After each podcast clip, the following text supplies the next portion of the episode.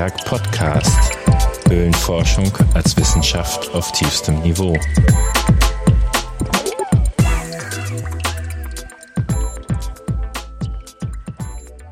Viele Menschen kriegen ja eine Gänsehaut, wenn sie von Engstellen unter Tage hören. Da sind ganz viele Bilder im Kopf, wie Dunkelheit und Kälte und, und, und. Das nehmen wir unter Tage oft gar nicht so wahr. Aber es ist der große Grusel der Oberweltler. Und was ist der große Grusel von uns Unterweltlern? Für mich ist das recht klar. Unter Wasser. Allein wenn die Rede vom Tauchen in Höhlen ist, kriege ich eine Gänsehaut und wünsche mich ganz weit weg.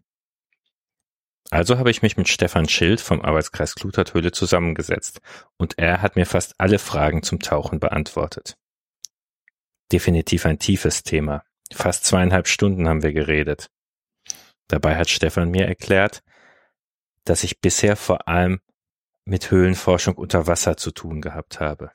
Das hat herzlich wenig mit dem Höhlentauchen, wie es in Kursen gelehrt wird, zu tun. Er hat mir auch erklärt, warum er praktisch immer mit Nullsicht unterwegs ist, warum Vermessung unter Wasser ganz anders funktioniert als über Wasser und warum Taucherinnen eher dreidimensional denken und er deswegen lieber mit dreidimensionalen Modellen arbeitet als mit klassischen Höhlenplänen. Natürlich sind auch die Rahmenbedingungen vom Tauchen und Gefahr und Angst ein Thema gewesen. Ich hatte deswegen eine extra Portion Angst für das Interview mitgebracht. Das merkt man in der Aufzeichnung auch daran, dass ich im Gespräch dauernd über Tage mit über Wasser verwechsle. Hm, was dazu Freud sagen würde. Und ganz viel geht es in unserem Gespräch natürlich um Höhlen in Stephans Arbeitsgebiet, also in Nordrhein-Westfalen. Klutert-Höhle und Bismarckhöhle, Seelbecker Quellhöhle, den Löwenspring, die Frettermühler Wasserhöhle, aber auch die Achtquelle in Süddeutschland, wo die Donau angezapft wird. Dies ist eine lange Folge. Wie immer könnt ihr mit den Kapitelmarken in eurem Podcast-Programm oder auf der antiberg.fm Webseite direkt irgendwo hinspringen. Auf der Webseite findet ihr das Ganze unter dem Icon ganz links im Player. Das Icon soll eine Liste symbolisieren. Drei Punkte und drei Striche. Draufklicken, dann seht ihr die Kapitel und könnt auf die Kapitel klicken. Und nun los. Die erste halbe Stunde geht es um Technik beim Tauchen und ab dann kommen die Höhlen. Bei mir zu Gast ist Stefan Schild im Präsenzunterricht endlich wieder. Das heißt nicht über Internet verbunden. Und ich sage erstmal willkommen, Stefan. Ja, freut mich hier zu sein, Max. Wir haben uns ja doch eine Zeit lang nicht gesehen. Genau, du irgendwie, du bist aus der Gegend von Wuppertal, ne? Ja, genau. Bisschen östlich, Ennepetal, der und wir waren mal eine Zeit lang ziemlich viel unter Tage äh, auf dem Trockenen unterwegs. Und du hast mich, glaube ich, auch schon mal zu einer Nasstour mitgenommen, wo der Kopf über Richtig, Wasser blieb. Ja. Aber in letzter Zeit warst du, glaube ich, mehr im Wasser unterwegs und ich mehr im Windloch, so die letzten Jahre. Ja, genau. Windloch war ich zwar auch drin, aber nicht sehr oft und nicht sehr weit. Und ähm, du bist der oberste und wildeste Höhlentaucher des äh, Arbeitskreis Kluterthöhle. Ja, kann man glaube ich so sagen. Wie bist du denn in den Zaubertrank gefallen? Also ähm, ich glaube erst ins Wasser und dann in die Höhle, ne? Äh, erst ins Wasser, ja. Ich bin ein paar Leuten am See begegnet, als ich gerade relativ neu angefangen hatte mit Tauchen. Hab mit denen Tauchkurse gemacht und viel aktiv mit denen äh, unterwegs gewesen. Äh, weiter aufbauende Kurse, technisches Tauchen mit Mischgasen, große Tiefen. Und irgendwann meinte einer von denen mal, äh, hast mal Lust mit in die Höhle zu kommen? Da hat er mich mal einfach so eingeladen, äh, in die Bismarckhöhle mitzukommen, mit Tauchgerät. Das war der Oliver Kube, der war damals im Arbeitskreis Gluterthöhle recht aktiv. Nicht zu verwechseln mit dem Oliver Kube, der jetzt im Windloch aktiv ist. Das ist ein ganz anderer. Ist so ein Allerweltsname, ne? Genau, und der hat mich einfach mal so mit in die Bismarckhöhle genommen, 2004. Und da haben wir meinen ersten Höhlentauchgang, meinen ersten richtigen Höhlentauchgang gemacht. Aber so richtig viel Wasser ist in der Bismarckhöhle gar nicht, ne? Also ich fand die Tauchstelle äh, unheimlich beeindruckend. Äh, hatte da natürlich doppelte, also redundante Ausrüstung, zwei Flaschen, zwei Atemregler, zig Lampen, wenn was schief kaputt geht Ist auch prompt was kaputt gegangen, also war richtig Abenteuer pur. Inzwischen äh, habe ich die Strecke versuchsweise auch einfach mal so mit Luftanhalten gemacht, eine Flasche sicherheitshalber mitgenommen. Aber das ist eine Tauchstrecke von zehn Metern, glatt polierte Decke, da kommt kein Dreck mehr runter, äh, ist anfängertauglich. Aber äh, bei meinem ersten Tauchgang hatte ich einen ganz anderen Eindruck davon. Ja, ich frage mich auch immer noch, ob anfängertauglich bedeutet, dass ich eines Tages mich das traue. Oh. Aber es ist doch ganz anders, glaube ich. Also wenn man so die Bilder vom Höhlentauchen sieht, es gibt ja hier so äh, Höhlentauchzonen und irgendwelche Bescheinigungen, Höhlentaucher 1, 2 und 3.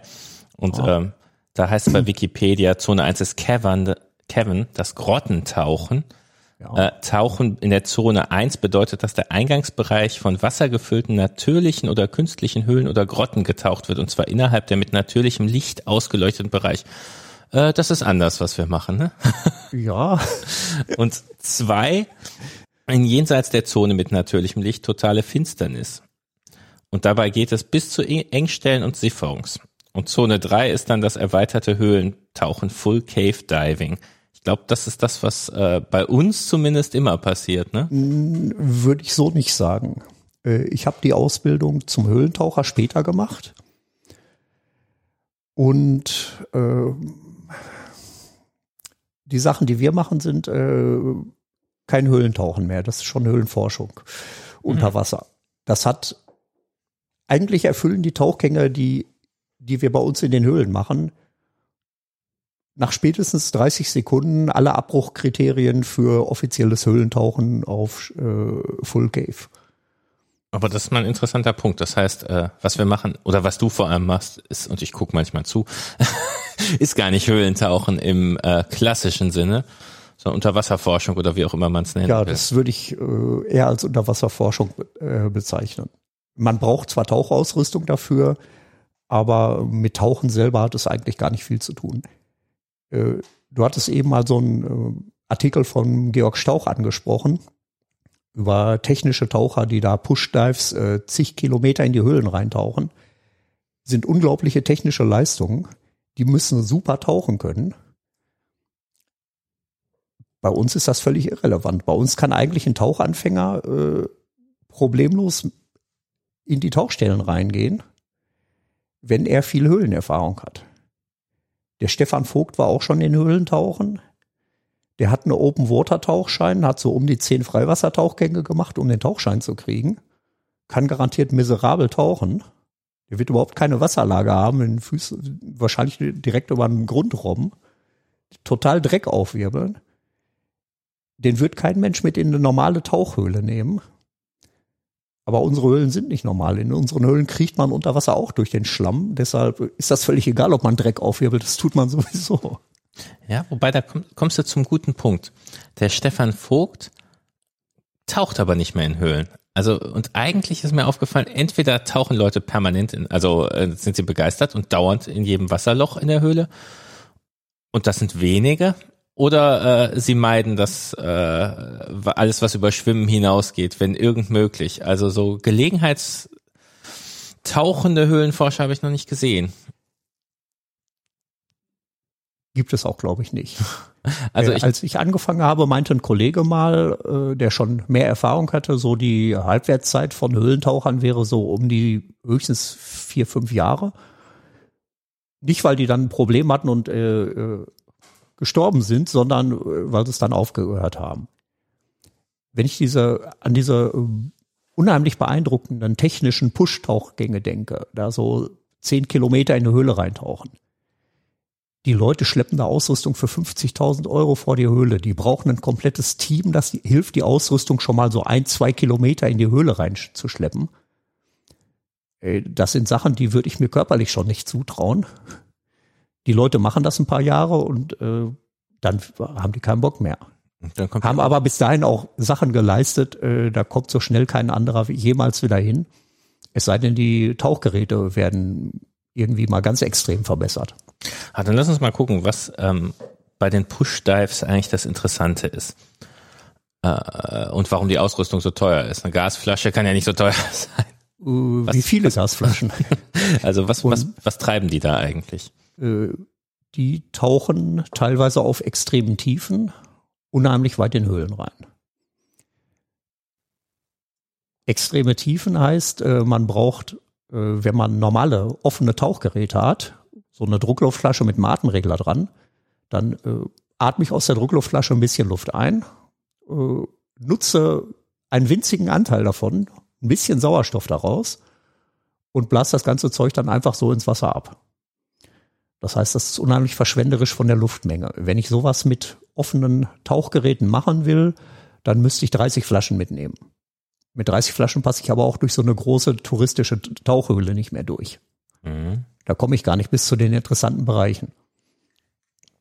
Also nutzen die Leute Kreislauftauchgeräte und dann sind wir halt nicht mehr bei 200 äh, Euro, 350 Euro bei Flasche mit Atemregler, sondern bei 10.000 für so ein Gerät.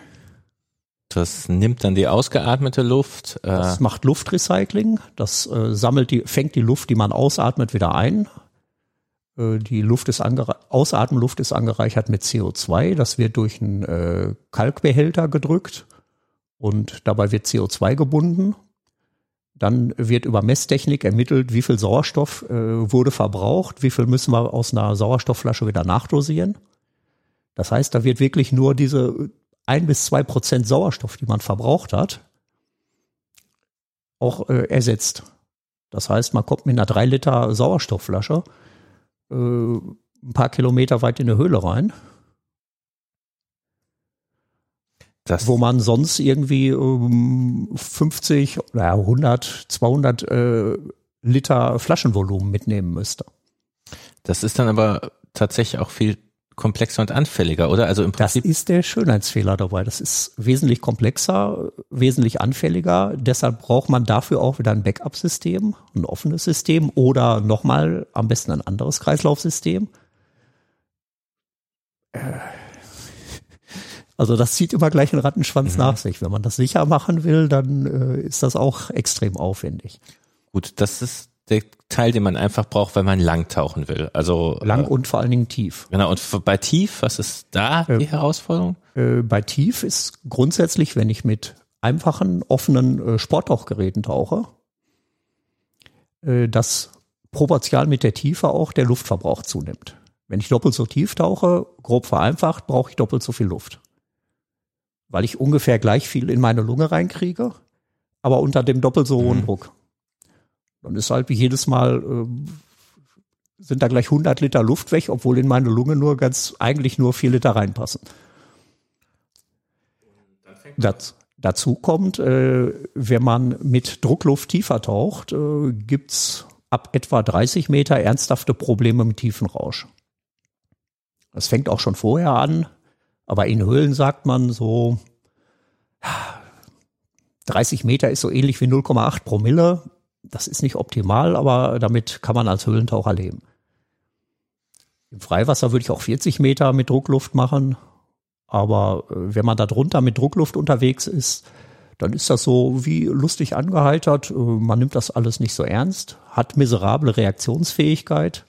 Beim Tauchpartner passiert irgendwas, hm, sieht lustig aus, warum zappelt der da so? Keine Ahnung.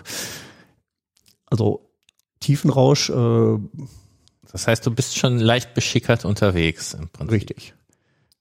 Du merkst, wenn der Tauchgang so wie geplant verläuft, ist das okay. Ich habe vor langer Zeit als Sporttaucher auch schon 60 Meter Tauch, Tauchgänge mit Druckluft gemacht. Würde ich dringend von abraten. Äh, wenn alles so läuft wie geplant, dann klappt das. Wenn da unten irgendwas passiert, wird man garantiert viel zu spät reagieren oder überhaupt das Problem gar nicht erst mitkriegen. Und äh, wenn man da unten eine Minute länger ist als geplant, dann reicht beim offenen System die Luftmenge einfach nicht mehr aus. Und wenn man tief unten war, darf man nicht schnell auftauchen. Da kommt dann das Dekompressionsproblem da rein.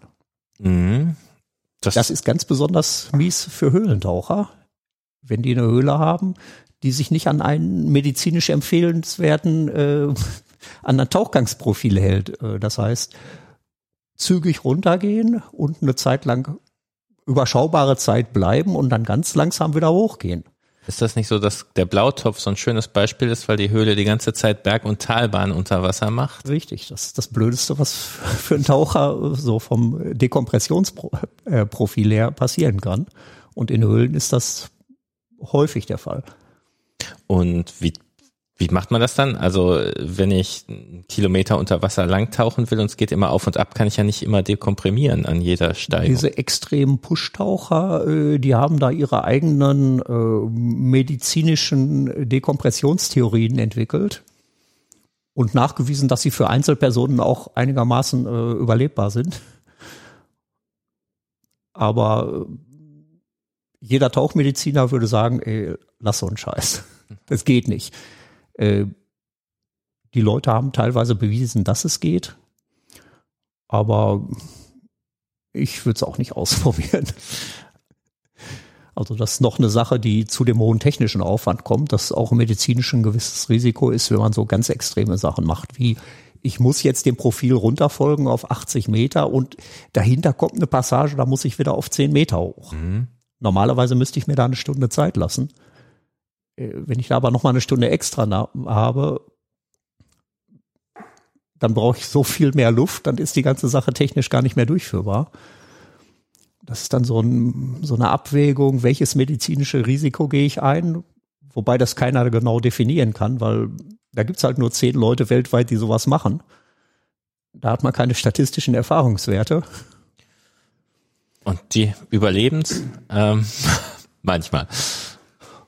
Normalerweise ja. Also wenn ich zehn Kilometer in der Höhle drin bin und da irgendwas passiert, dann ist das mit ziemlicher Sicherheit tödlich. Ja. Und was ist mit so Mix, Luftmix-Gedöns? Äh, äh, Trimix? Wie gesagt, so ab 30 Meter äh, wird das wegen Tiefenrausch problematisch. Die sollte man mit Druckluft nicht mehr tauchen. Äh, jetzt hat die Erfahrung gezeigt, äh, dass der Tiefenrausch hauptsächlich durch Stickstoff verursacht wird. Das heißt, wenn ich Stickstoff aus meiner Atemluft rauskriegen würde, äh, könnte ich tiefer tauchen und hätte die Tiefenrauschprobleme nicht. Ein Ansatz wäre äh, Stickstoff durch Sauerstoff ersetzen. Wird auch gemacht, nennt sich Nitrox, ist bei Sporttauchern sehr beliebt. Das hat vom Stickstoff her theoretischen äh, Vorteil, hat aber den praktischen Nachteil, wenn ich zum Beispiel den Stickstoff komplett ersetze, also mit reinem Sauerstoff tauche, äh, reiner Sauerstoff unter zu hohem Teildruck wird toxisch, mhm. giftig. Das heißt, äh, wenn ich mit reinem Sauerstoff wesentlich tiefer als sechs Meter tauche, dann kriege ich unter Garantie in sehr kurzer Zeit so einen extremen äh, Krampfanfall. In der Druckkammer äh, werden solche Sachen gemacht. Medizinische Behandlung von Dekompressionsproblemen. Da kriegt man in 18 Meter Tiefe, simulierter Tauchtiefe, äh, reinen Sauerstoff. Falls man da so diesen Krampfanfall bekommt, äh, ist das nicht so tragisch. Man ist ja auf dem Trockenen, man ertrinkt mhm. dann nicht sofort. Unter Wasser ist so gut wie garantiert, dass man dann ertrinkt. Also äh, die den Stickstoff durch Sauerstoff äh, ersetzen, funktioniert nicht für Tauchtiefen, die äh, tiefer als 30 Meter sind. Deshalb nimmt man dann Helium. Das Ganze nennt man Trimix, dass man Stickstoff so viel drin lässt, wie man tolerieren will, Sauerstoff so viel, wie man braucht und den Rest mit Helium auffüllt. Trimix, drei Gase, dass man aus drei Gasen so dein Atemgas für den Tauchgang mischt damit haben wir dann schon Tauchgänge so im Bereich knapp 150 Meter gemacht. Und die, die Zusammensetzung ist sozusagen das individuelle Kochrezept oder äh, kann man sich einfach ausrechnen. Äh, der die Lunge, damit sie richtig funktioniert, muss die eine gewisse Menge Sauerstoff in der in dem Atemgas haben. Also kann ich mir ausrechnen, äh, so viel Prozent Sauerstoff bei einem Druck von 15 Bar, die ich einatmen will da unten, äh, ist optimal. Ich habe es jetzt nicht mehr so im Kopf, habe ich jetzt mich auch nicht darauf vorbereitet. Ich glaube, das lag dann so um die neun Prozent Sauerstoff. Also Tauchen ist Mathe an der Stelle. Tauchen ist in dem Fall ganz massiv Mathe. Sobald man tiefer als 30 Meter oder länger in eine Höhle reingeht, muss man vorher ausrechnen, welches Atemgas ist dafür gut und wie viel Luft brauche ich. Ich muss meinen Luftverbrauch kennen. Wie viel brauche ich pro äh, Minute unter normalen Tauchbedingungen oder unter stressigen Tauchbedingungen? Und muss dann ausrechnen, wie viel Flaschen welcher Größe muss ich mitnehmen muss dann die Kontrolle machen äh, mit so viel Flaschen. Da muss ich mich aber deutlich mehr anstrengen. Also brauche ich wieder 20 Prozent mehr. Also doch noch drei, zwei Flaschen extra. Da muss man viel rechnen. Gibt es da große Unterschiede von Mensch zu Mensch? Also nicht ja. beim Rechnen, sondern beim Luftverbrauch? Äh, der Luftverbrauch von, ich bin mit einer äh, Tauchkollegin getaucht. Wir sind nebeneinander hergetaucht, hatten gleich große Flaschen und ich bin mit 50 Bar Restdruck äh, aus dem See gekommen und sie mit 120 Bar Restdruck. Das heißt, sie hat aus der Flasche äh, 80 Bar gebraucht, ich habe mehr als das Doppelte gebraucht. Oder etwa das Doppelte. Äh, hängt wahrscheinlich auch an Körpergröße. Das hängt von Körpergröße ab. Das hängt von Psychologie ab. Wenn man ganz ruhig und entspannt ist, dann braucht man deutlich weniger. Tauchanfänger wundert man sich manchmal, wie viel Luft die verblasen können. Also ich liege bei entspannten Tauchgängen so ganz grob bei 15 äh, Liter pro Minute und habe schon häufiger Leute mit so um die 50 Liter pro Minute erlebt. Und man wundert sich bei dem Tauchgang, wo bei mir, ja, die Nadel hat sich schon bewegt, ist bei dem die Flasche fast leer. Mhm. Äh, wenn man dann noch gestresst ist, Panik kriegt, dann geht der äh, Luftverbrauch auf 150 Liter hoch. Das heißt, wenn ich mit 15 gerechnet habe und jetzt 150 brauche, dann ist klar, wenn ich für den Rückweg eigentlich eine Stunde eingeplant hatte, äh, das wird nichts mehr. Das Tauchen ist da schon so ein schönes, ähm, selbst in die Katastrophe verstärkende System, ne? wie der Tschernobyl-Reaktor. Wenn es mal schief läuft, wird es ganz schnell ganz unkontrollierbar. So, wir haben äh, alles redundante Ausrüstung eigentlich kann gar nichts passieren. Das Einzige, was für Taucher absolut akute Lebensgefahr ist, ist Panik. Und eventuell äh, irgendwie dumm Wasser schlucken. Mhm. So ein extremer Hustenanfall, wie man ja so ab und zu so einmal im Jahr vielleicht beim Trinken erlebt oder einfach nur so, weil man Speichel verschluckt, irgendwie in die falsche Röhre gekriegt hat. Sowas ist unter Wasser leben, akut lebensgefährlich, aber ansonsten eigentlich nur Panik. Alles andere kann man durch redundante Ausrüstung und durch sinnvolle Vorbereitung einigermaßen in den Griff kriegen. Lass mich nochmal zu dem Gasen. Also dieses Nitrox, da kann man gar nicht allzu tief. Also Nitrox ist für flache Tauchgänge, mhm. bei denen man äh, keinen Stickstoff, wenig Stickstoffaufsättigung hat. Mhm. Das ist super für Urlaubstaucher, wenn man auf den Malediven vier Tauchgänge, fünf Tauchgänge am Tag machen will. Dann würde ich das immer mit Nitrox machen was sozusagen weniger anstrengend als äh, das normale ja. Atemluft. Hm? Ja. Und das ist aber absolut nicht für Tiefe geeignet. Man da kann damit nicht mehr so tief tauchen wie mit Druckluft. Wenn man tiefer tauchen will, dann muss man halt äh, Helium als Füllgas nehmen. Aber da braucht man im Prinzip auch noch keine spezielle, äh, spezielle Technik. Du tust das in deine Druckflasche und gut ist.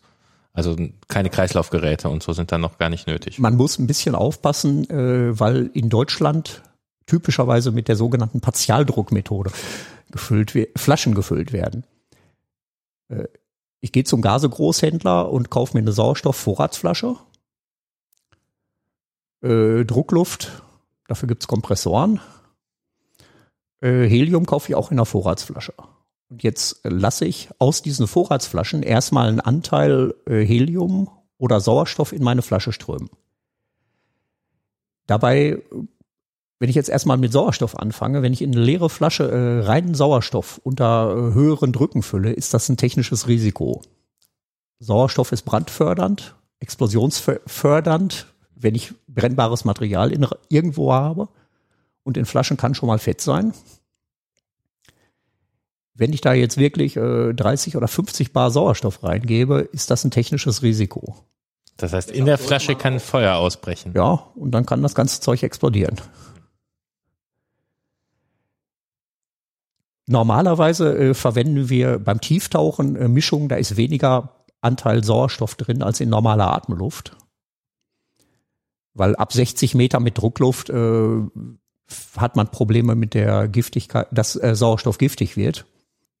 Beim technischen, beim Trimix-Tauchen haben wir eigentlich deutlich weniger äh, Sauerstoff als normal. Also ist das vom Sauerstoffanteil gar nicht das Risiko, nur wenn man ungeschickt füllt wäre. Genau, also der darf nicht zuerst in den Topf. Darf nicht zuerst in den Topf. Wenn man da ein bisschen aufpasst, aber gut, wenn man 100 Flaschen füllt, irgendwann macht man mal einen Fehler. Und wenn das dann gerade eine Flasche ist, wo Fett drin ist, dann kann das der letzte Fehler gewesen sein. Also man sollte da mit besonders gereinigten Geräten und mit speziellen Kompressoren arbeiten, die äh, extra Filter haben. Einfach nur einmal Filter zusätzlich, dass die Luft noch sauberer ist, als sie aus normalen Atemgaskompressoren schon, sowieso schon sein muss. Und das kannst du dann im Prinzip, äh, mixte dir das selber zu Hause. Ich weiß noch, als du ein neues Auto gekauft hast und ein Riesenthema war, ob die zwei Meter hohen Vorratsflaschen da reinpassen. Richtig, das war. Also das ist das, was der früher die Klempner vorm Haus stehen hatten. Ja, genau diese Flaschen. Diese 50 Liter Vorratsflaschen, 300 Bar. Was äh, wiegen die dann? Viel, ne? Ja, also alleine kriege ich die nicht hoch. Die sind dann schon von der Zuladung her. Mhm. Ja, zwei, zwei, drei Stück kriege ich rein. Äh, es gibt einige wenige spezielle Tauchgeschäfte, die einem direkt äh, Trimix mischen die teilweise super Füllanlagen haben, dass die selber die Vorratsflaschen alle mit, äh, mit äh, Rohren verkuppelt haben und dann über einen Computer geregelt äh, genau die gewünschte Gasmischung fertig in die Flaschen strömen. Aber die weit verbreitete Methode ist, äh, dass Leute sich zusammentun, die Interesse an Tieftauchgängen haben, äh, sich die Vorratsflaschen beim Gasegroßhändler besorgen und dann anfangen, äh, so wie viel, jetzt brauchen wir so viel äh, Bar Helium in der, Vor in der Tauchflasche. Füllen wir die erstmal auf, ich weiß jetzt nicht, äh, 70 Bar mit Helium auf, äh, dann auf, keine Ahnung was, 120 mit Sauerstoff und äh, den Rest drücken wir dann aus dem Kompressor dabei. Wir machen nicht den Sauerstoff als letztes rein, weil man dann in der Vorratsflasche einen höheren Druck braucht, als man in der mhm. Tauchflasche hat und dementsprechend nachher in der Vorratsflasche 230 Bar überbleiben, die man nicht mehr in die Tauchflaschen reinkriegt. Das wäre zu teuer. Gut. Du hast gemeint, wir würden die Partialdruckmethode machen. Das ist das jetzt, was Das wäre so aus hm. Anteilen zusammenstellen. Erstmal so ein partiell erstmal so den äh, das Helium rein, dann den Sauerstoff drauf und dann nochmal die Druckluft oben drüber. In der dann auch der Stickstoff automatisch mit drin ist. Gut, und damit kann man dann sehr tief tauchen, hat aber das Problem, dass man bei langen Tauchgängen halt äh, jede Menge Flaschen brauchen würde und deswegen gibt es Leute, die diese wahnsinnig aufwendigen Kreislaufgeräte verwenden. Richtig. Und für so ein Problem, ähm, das mit dem mit der Dekompression, gibt es eigentlich keine Lösung. Äh, da ist zum Beispiel Trimix wieder eine kritische Wahl, weil äh, vermutlich dieses viel dünner viel äh, dünnere Helium auch viel besser in den Körper rein diffundiert. Und äh, wenn ich da Dekompressionsprobleme habe, die Probleme gleich um Vielfaches verstärkt. Vielleicht erklären wir das nochmal mit der Dekompression. Ich als Taucher Groupie ist es mir klar, aber vielleicht ist es nicht jedem klar. Dekompression, äh, beliebtes Beispiel im Tauchkurs äh, für sowas war äh, eine Apfelschorleflasche äh, die man schön so vor sich hinschüttelt, die ja Kohlensäure enthält. Und wenn man sich das anschaut, bleibt die Kohlensäure eigentlich wunderschön in der Flüssigkeit gelöst. In der Flasche, wenn ich da drauf drücke, deshalb diese dünnen PET-Flaschen, da fühlt man, hey, die fühlen sich ziemlich hart an, da ist ein Druck drauf. Wenn ich jetzt den Korken aufmache, dann zischt das.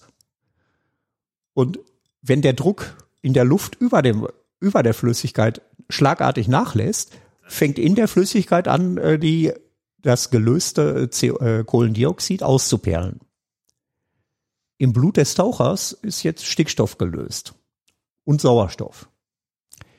Sauerstoff ist relativ unproblematisch, weil der im Körper sehr schnell verbraucht wird.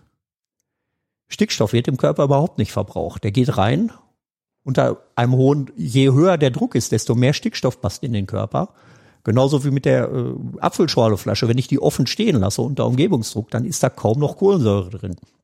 Das mag ich nicht. Da möchte ich gerne viel drin haben. In meinem Körper möchte ich die nicht drin haben. Mhm.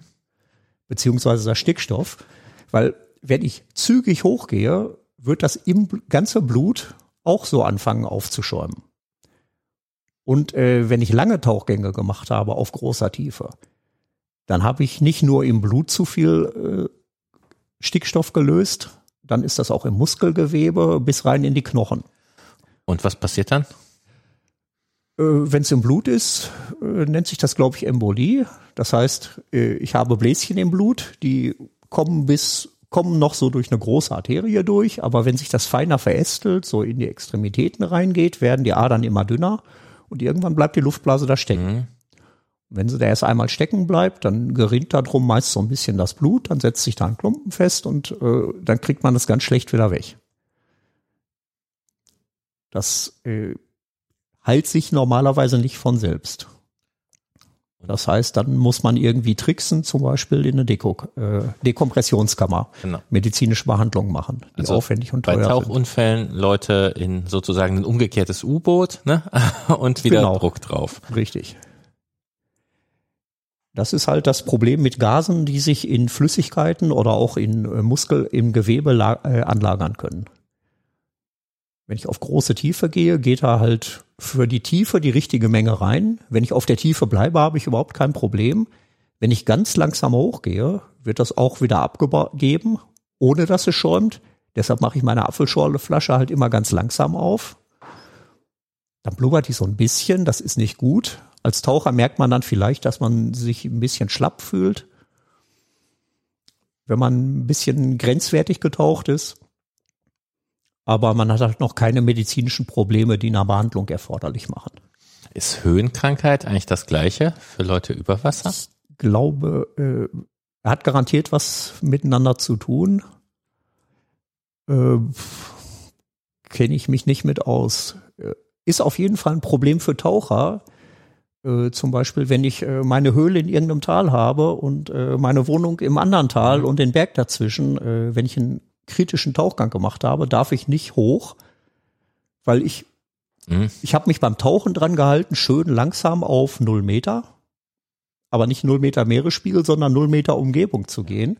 Und wenn ich jetzt mal eben mit dem Auto 800 Meter einen Berg hochfahre, habe ich da einen niedrigeren Luftdruck und kann dann immer noch mal einen Tauchunfall beim Autofahren oder beim Flugzeug kriegen. Spannend. Also beim Flugzeug ja sicher sogar ganz schnell. Also im Flugzeug ist das schon häufiger nach äh, Tauchurlauben passiert, dass die Leute im Urlaub völlig unfallfrei waren und dann auf dem Rückflug die Probleme kriegen. Also da reden wir auch von Tagen, die das. Bei, Sport, bei Sporttauchern sagt man, dass die 24 Stunden vor dem Flug nicht tauchen sollten. Da könnte man jetzt natürlich wieder tricksen und mit Nitrox tauchen dann kann ich mir eine Nitrox, also eine, eine Mischung aus Druckluft angereichert mit Sauerstoff äh, ausrechnen, bei der ich beim Tauchgang weniger Stickstoff einatme, als ich an der Oberfläche einatme. Gut, dann also im Prinzip hast du Wegstrecke und Zeit und Transportkapazität sind so die Faktoren, die du abwägen musst. Und es gibt Computerprogramme, mit denen ich halt sagen kann, ich will auf diese Tiefe gehen. Dann sagt mir das Programm danach, äh, okay, du musst dir jetzt so viel Zeit beim Hochgehen lassen. Und da kann ich dann so ein Tiefenprofil der Höhle eingeben und kann mir vorher ausrechnen, äh, wie schnell kann ich irgendwo was machen. Und wenn man noch nicht weiß, wo man hin will, macht es das natürlich nochmal spannend. Wenn ich das jetzt bei unseren Höhlen mal so sehe, äh, die haben keine große Tiefe, da braucht man einfach nur äh, eine ausreichende Luftmenge. Mhm. Und ehrlich gesagt habe ich für unsere Höhlen auch noch nie die Luftmenge vorher berechnet. Äh, ich nehme einfach ein Vielfaches von dem mit, was ich voraussichtlich brauchen werde. Und äh, falls ich doch mal irgendwie dra dran komme, dass das knapper wird, dann drehe ich halt vorher um. Genau, dann lass uns mal zu unseren Höhlen kommen. Tauchen im Mittelgebirge, würde ich es nennen. Ähm, was ist die größte genau. Tauchtiefe, die wir hier haben? Mm, in der Kluterthöhle bin ich inzwischen auf etwas über elf, gut elf Meter. Das ist eine von vielen Tauchstellen. Äh, die anderen spielen sich normalerweise so im Bereich zwischen äh, 0 und anderthalb Meter ab. Äh, mit einigen wenigen Stellen, wo man mal auf vier Meter kommt. Also äh, das ist jetzt von Dekompressionspflicht äh, überhaupt kein Thema. Mischgase, äh, theoretisch könnte man das meiste davon mit reinem Sauerstoff tauchen, aber der logistische Aufwand lohnt sich nicht. Also taucht man das mit kleinen Druckluftflaschen. Für der, der es hier nicht kennt, die Kalkschichten sind ja üblicherweise nur ein Dutzend Meter. Ja, aber denk an die Wuppertaler Harthöhlen. Wenn man die diagonal in den Raum stellt, kann man mit einer acht Meter dicken äh, Kalksteinplatte eine 60 Meter hohe Höhle. Mhm. Genau. Ähm, also denkbar wäre das. Und natürlich steht in den tiefsten Stellen auch immer Wasser. Äh, Richtig. Aber äh, wer weiß, wie tief es da noch. Ja gut, also normal weiß man, wie die Platten li grob liegen und weiß, dass in der Kluterthöhle nicht viel mehr zu erwarten ist. Und die tiefste Stelle ist, ist der tiefe See. Der tiefe See und da ist unten auch äh, aktive Forschung. Ne? Da ist, da ist unten, unten aktive Forschung. Das ist zurzeit die äh, aussichtsreichste Stelle, um Richtung Westen weiter in Richtung Bismarckhöhle zu kommen. Wir haben andere Stellen, die schon viel weiter in die richtige, gewünschte Richtung sind, aber äh, die extrem nach Sackgasse aussehen. Und da ist unten am Boden ein Ablauf oder in, in elf Meter Tiefe? Äh, ne? Der tiefe See geht so ungefähr diagonal runter. Und normalerweise äh, sind unsere Höhlen total verschlammt. Das ist der Bereich tiefer See auch. Aber äh, an der tiefsten Stelle hat sich kein Schlamm angesammelt. Da ist unten blanker Felsen. Normalerweise müsste da eigentlich mit drei, äh, drei Meter hoch mit Schlamm verfüllt sein. Der ganze Schlamm ist unten in ein äh, Loch reingerutscht, durch das man sich durchschieben kann.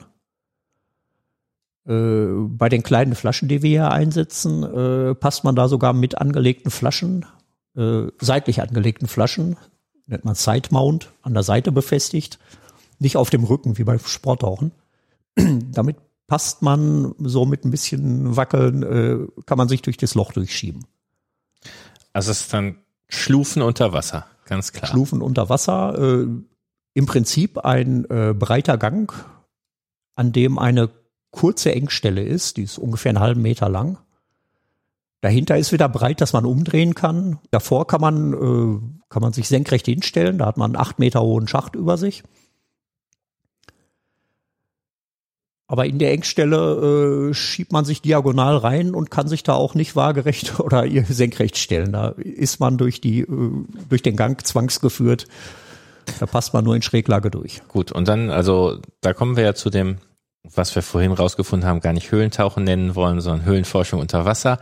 Ähm, Schlufen durch Engstellen. Das Dumme ist, dass du dein Gepäck nicht mal liegen lassen kannst und es dir jemand hinterherreicht, weil äh, dein Leben dran hängt. Also mhm wenn die Flasche hängen bleibt oder irgendein Schlauch, ist halt doof. Ne? Ich mache das bei solchen Engstellen, äh, dass ich rückwärts durchgehe, die Flaschen ablege.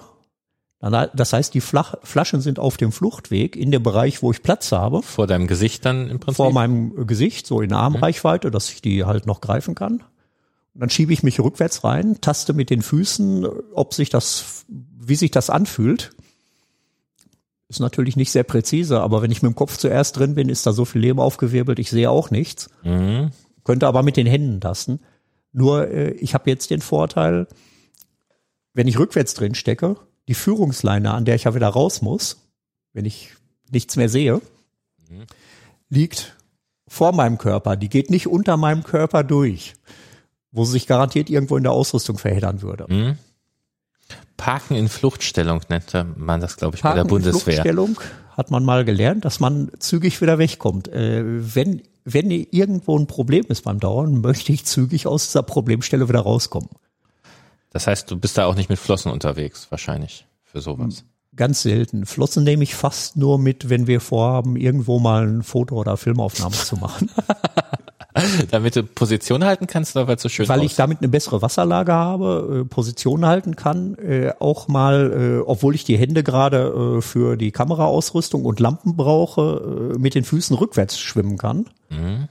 Als Höhlentaucher sollte man rückwärts schwimmen mit Flossen lernen. Wird bei Sporttauchern nicht ausgebildet. Ist auch gar nicht so ohne. Ist auch saumäßig ineffektiv, aber äh, es geht.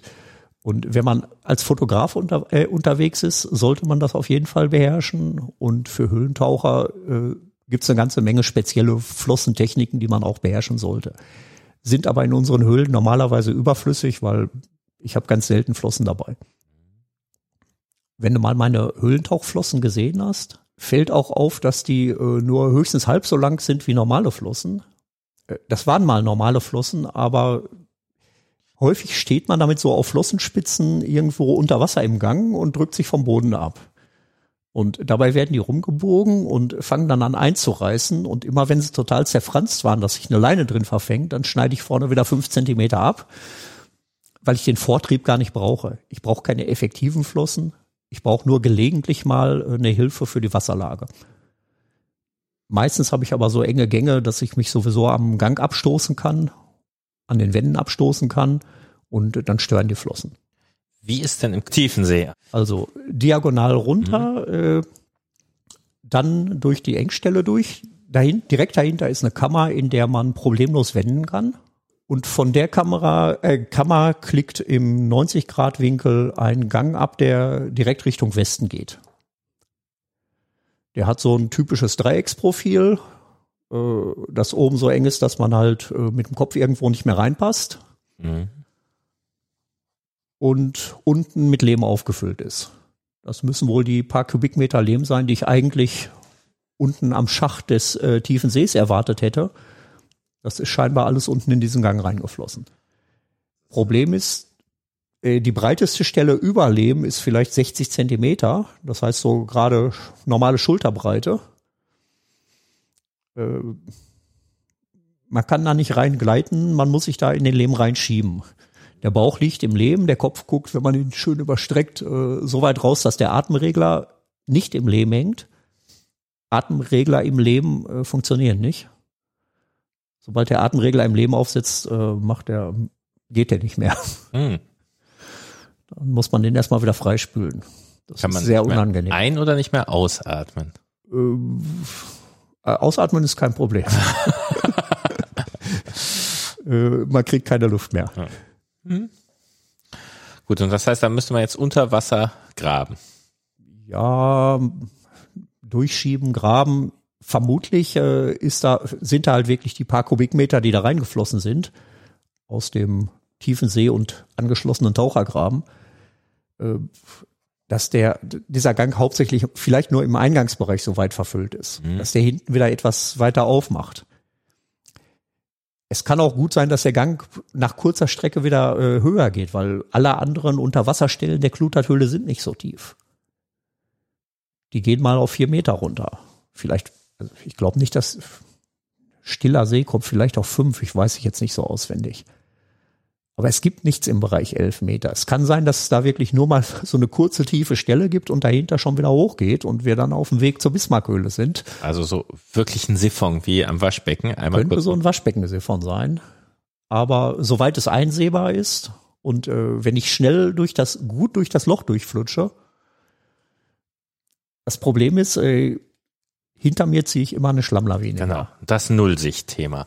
Man normalerweise auf dem Rückweg hat, äh, wenn ich gleichmäßig äh, vorantauche, habe ich in der Gluterthöhle an den meisten Stellen äh, allgemein sehr gute Sicht.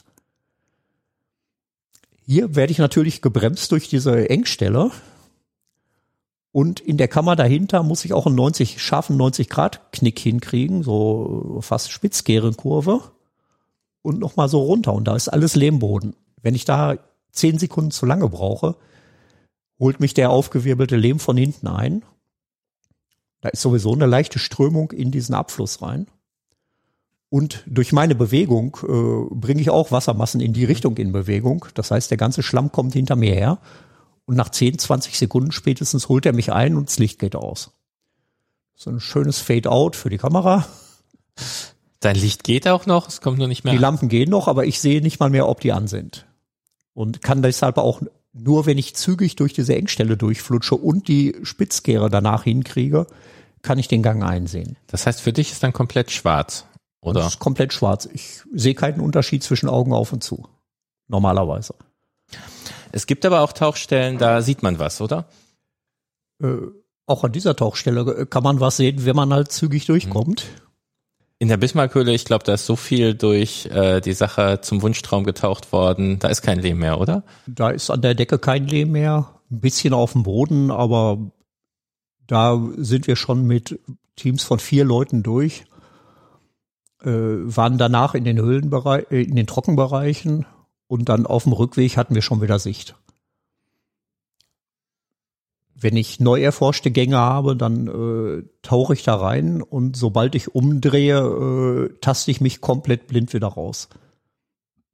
Hier waren wirklich vier Leute durch, die nicht alles erfahrene äh, Höhlentaucher sind Also oder, oder ich da reingetaucht bin und keine Flossen dabei hatte, dann wirbel ich auch Müll auf. Wenn ich wenig aufwirbeln will, brauche ich eine gute Wasserlage und äh, vernünftigen äh, Flossenschlag, dass ich keine Wirbel mache. Wenn ich da einfach so durchhample, äh, ohne Flossen, äh, dann mache ich eine ganze Menge Dreck. Ist normalerweise egal, weil ich ja nur vor, sowieso nur vor mir was sehe und auf dem Rückweg blind bin. Deshalb stört mich das nicht. Äh, Ich bin aber letztes Jahr mal hinter einer neuen Kollegin hergetaucht. Hab das dann auch mal als Video geschnitten. So einmal so ein älteres Video genommen. Wie sieht das für den Taucher vorne aus? Und dann, wie sah das für mich dahinter aus? Und dann sieht man äh, da, äh, eine Tele Stelle, die schon häufiger betaucht wurde, wo kaum noch Dreck an der Decke hängt. Äh, da konnte ich dann, konnte man in der Kamera schon noch so äh, hellbraun erkennen, äh, dass die Lampen an waren. Und ab und zu huschte dann mal so eine Flosse äh, direkt vor der Linse lang oder dann war man mal wieder irgendwie kurz vorm Oberschenkel des äh, Tauchpartners, weil man sich so da drüber geschoben hatte. Und äh, zu sehen war eigentlich für den zweiten Mann ganz selten überhaupt irgendwas. Häufiger sieht man dann auch mal die Kamera, wie sie so äh, zehn Zentimeter vor der Kamera äh, plötzlich so die Felswand auftaucht, vor die sie dann noch vorgeknallt wird. Also Du hast die Kamera in der Hand, ne? äh, meistens in der Hand, manchmal am Kopf. Aber für Filmaufnahmen immer in der Hand, weil man dann mehr Kontrolle hat. Das heißt, die Felswand ist dann wenigstens nicht vor der Rübe. typische Tauchhaltung auf dem Rückweg ist dann immer so eine Hand äh, schützt den äh, Gesichtbereich und Atemreglerbereich, da soll nichts rein, damit möchte man nicht vor die Wand hauen. Also tatsächlich genauso, wie man im Stockfinsteren halt durch den Wald läuft oder so. Jein, man muss hier noch zusätzlich eine Hand fest an der Führungsleine lassen. Und sich drüber klar sein, wenn man die verliert, hat man ein Problem. Es sei denn, der Gang ist so eng, dass man sich nicht verdauchen kann. Ja, äh, viele Leute behaupten ja, sie hätten Platzangst und kriegen von so Höhlengeschichten immer leichte Schnappatmung. Bei mir ist das bei den Tauchsachen so. Wir waren noch nicht ganz fertig mit dem Tiefensee, glaube ich. Da ist im Prinzip auch das Problem, dass man mal schnell genug rein müsste, um zu gucken. Äh, Beim Tiefensee äh, ist jetzt so die Stelle, ich habe eben gesagt, bei uns äh, braucht man gar nicht mit Rechnern anfangen, hier Luftverbrauch äh, einplanen. Äh, Ausnahme ist die Stelle tiefer See. Da liege ich auf elf Meter Tiefe und meine zwei, drei Liter Flaschen, die ich normalerweise mit haben, damit kann ich normalerweise äh, locker eine Stunde tauchen. Bei ein Meter Wassertiefe. Bei äh, elf Meter Wassertiefe habe ich den doppelten Druck. Umgebungsdruck ist ein Bar, zehn Meter Wassertiefe machen noch ein Bar, also liege ich dabei 2,1 Bar. Und äh, das heißt, ich brauche ziemlich genau doppelt so viel Luft wie im Flachbereich. Und dann reichen diese drei Liter Flaschen auf einmal nur noch für ein paar Minuten und nicht mehr für eine halbe Stunde. Mhm. Aber durch die Engstelle noch eine große Flasche durchziehen, äh, ist möglich. Äh, da, wo ich durchpasse, kriege ich auch eine Tauchflasche vor mir hergeschoben. Nur das bremst so, dass ich äh, deutlich langsamer bin und dann schon von Anfang an nichts sehe. Also eigentlich ein Technikwechsel. Also, weil Ja, wird da so langsam interessant. Also ich kann mich da auf elf Meter Tiefe nicht in einen engen Gang reinschieben. Äh, ich habe mal einen schönen Erfahrungswert vom Ostsee. Ultraflache, äh, sehr flache Tauchstelle mit diversen Auftauchstellen. Äh, Ostsee ist auch in der Kluterthöhle, nur am anderen Ende. Da habe ich einen äh, Tauchgang mit Kamera gemacht. In einen Gang, da lag schon eine Leine eigentlich alles ganz easy. Ich bin mit der Kamera an, an, entlang der Leine reingetaucht, habe dabei gefilmt, konnte also nachher sehen, wie lange habe ich für den Rheinweg äh, gebraucht und äh, wo habe ich mit Filmen aufgehört. Das war der Rückweg. Ich habe für die gesamte Tauchstrecke 15 Minuten gebraucht. Äh, davon waren ungefähr drei Minuten gefilmt. Das heißt, so elf bis zwölf Minuten war der Rückweg. Das ist eine Tauchstrecke von 20 Metern. Also für 20 Meter äh, 12 Minuten. Und äh, in 11 Meter Tiefe, äh, wenn die Flasche anfangs randvoll war, ist sie danach wahrscheinlich ziemlich leer. Dann kann ich so gefühlt, bevor ich keine Luft mehr kriege, vielleicht schon mal auf die andere Flasche wechseln. Ist immer besser, wenn man das unter kontrollierten Bedingungen macht. Nicht, wenn man äh, eigentlich gerade dringend Luft braucht, außer Atem ist, Luft braucht und es kommt keine mehr. Instrumente ablesen kann man ja nicht. Die Flaschen haben ja eine Druckanzeige. Normal gucke ich da regelmäßig drauf und sehe, ja, ist noch genügend Reserve. Aber hier taste ich mich ja durch Schlamm, ich sehe ja nichts. Äh, leider habe ich dabei persönlich auch kein Zeitgefühl mehr. Ich kann nicht einschätzen, ich bin jetzt schon fünf Minuten oder schon zehn Minuten da drin. Das kommt einem alles verdammt lang vor. Und das, das möchte ich jetzt nicht mit zwei so kleinen Flaschen, die da grenzwertig für den Rückweg sind, wenn der fünfmal so lange dauert wie der Hinweg und eine große Flasche deponieren und dann, wenn es wieder klar ist? Deponierte Flaschen bringen nur was, wenn man sie wiederfindet. äh, was grundsätzlich kein Problem ist. Äh, man klickt die einfach mit einem Karabinerhaken äh, in die Leine ein, an der man äh, lang getaucht ist. äh, wenn man entlang der Leine zurückkommt, kommt man automatisch an der Flasche vorbei äh, kommt nicht dran vorbei, man stößt drauf und muss sie da wegnehmen. Also die wiederfinden wäre gar nicht das Problem. Aber es wäre halt ein ziemliches Rumgehampel, eine Flasche extra mitzunehmen. Aber wenn es da unten weitergeht, werde ich da eine Flasche extra mit reinnehmen. Also mit den kleinen Flaschen ist das, wird das dazu heikel. Normal braucht man darüber nicht nachdenken, weil die Tauchstrecken so lächerlich kurz und flach sind. Also in, in Ennepetal ist üblicherweise ne, eigentlich das Wasser einem ein bisschen den Weg im Gang versperrt. Es geht mal runter und. Und bisher waren Chancen, dass man dahinter sogar wieder auftauchen kann. Also am Westsee bin ich in eine unbetauchbare Engstelle reingetaucht, weil ich schlecht informiert war und nicht wusste, dass die nicht betauchbar ist. ich hatte an einer anderen mhm. Stelle geguckt, wo wir die äh, potenzielle Fortsetzung hatten. Da bin ich aber nicht reingekommen. Und äh, auf dem Rückweg, hm, da ist ein schwarzes Loch, äh, etwas mehr als Faust groß. Mal ein bisschen mit der Hand dran rum, um, lässt sich aufgraben. Äh, und da habe ich mich dann zehn Meter weit reingeschoben und beim nächsten Mal dann äh, rückwärts. Und beim nächsten Mal wusste ich ja, äh, da geht's mindestens zehn Meter rein und fühlt sich so an, als ob es hinten weiter wird konnte man ja so mit den Füßen abtasten. Beim nächsten Mal dann äh, lange Leine mitgenommen und vorwärts reingetaucht und äh, kam dann hinten an der Auftauchstelle und da geht's sogar wieder aufs Trockene. Inzwischen hast du da richtig viel, glaube ich, Richtung Westen das gemacht. Ne? waren insgesamt um die 140 Meter Neuland. Und also das große Thema ist ja immer der Zusammenschluss von Kluterthöhle und Bismarckhöhle und das war genau in die richtige Richtung. Perfekt ne? in die richtige Richtung, geht genau auf die Bismarckhöhle zu.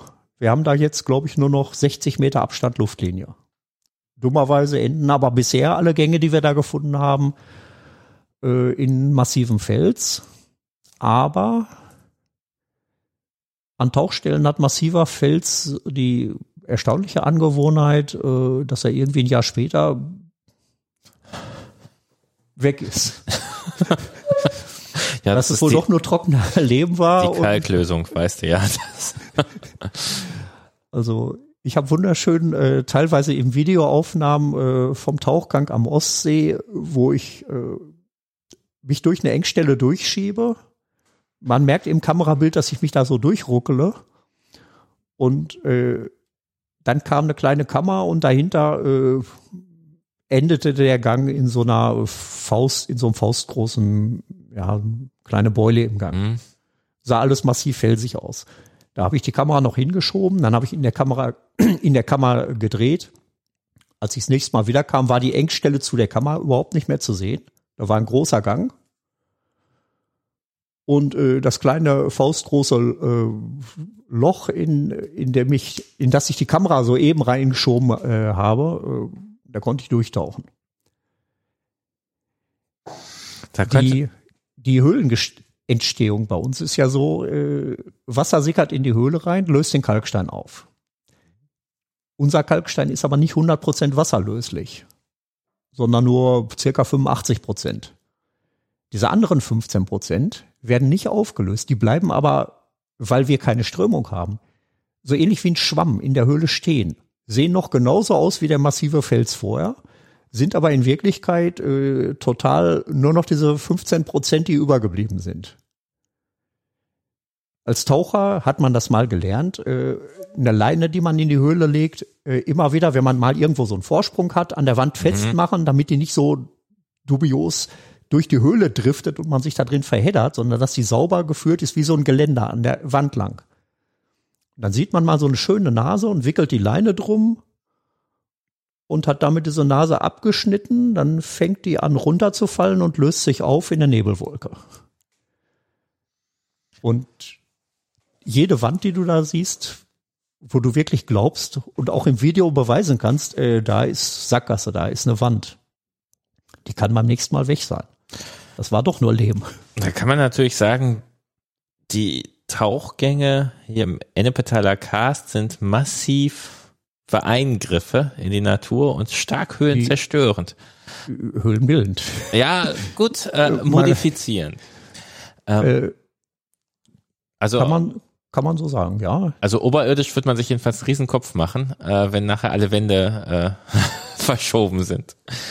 Äh, da und gut, das, äh, die Suche nach Neuland ist halt natürlich äh, belastet, das die Natur. In, also letztendlich in Ennepetal Zentral sind es ja eigentlich immer nur bessere Pfützen bis auf den tiefen See. Ja. Und äh, tolles Neuland dabei gefunden. Ähm, wobei das also zum Beispiel da im Westen der Kluterthöhle, wie viele Leute waren da außer dir? Vier oder fünf.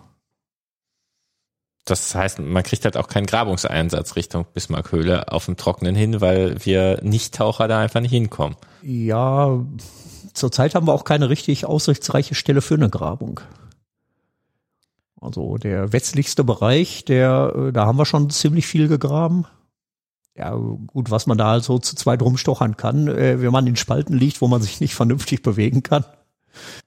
Und gleichzeitig ja auch noch einen Neoprenanzug anhat und so, das, äh, da ist man auch nicht so ganz. in- Aber man liegt ja im schönen 9 Grad Kühlwasser. Aber es gibt ja auch zum Beispiel, ich glaube, der Löwenspringen, da hat man immer gute Sicht, weil die Strömung so stark ist, dass man einfach bis drei zählt und ah, doch nicht. Dachten wir auch, äh, bis wir es dann letztes Jahr versucht haben. Äh, letztes Jahr bei der Trockenheit war im Löwenspring so wenig Strömung, dass die Sicht sehr bescheiden war.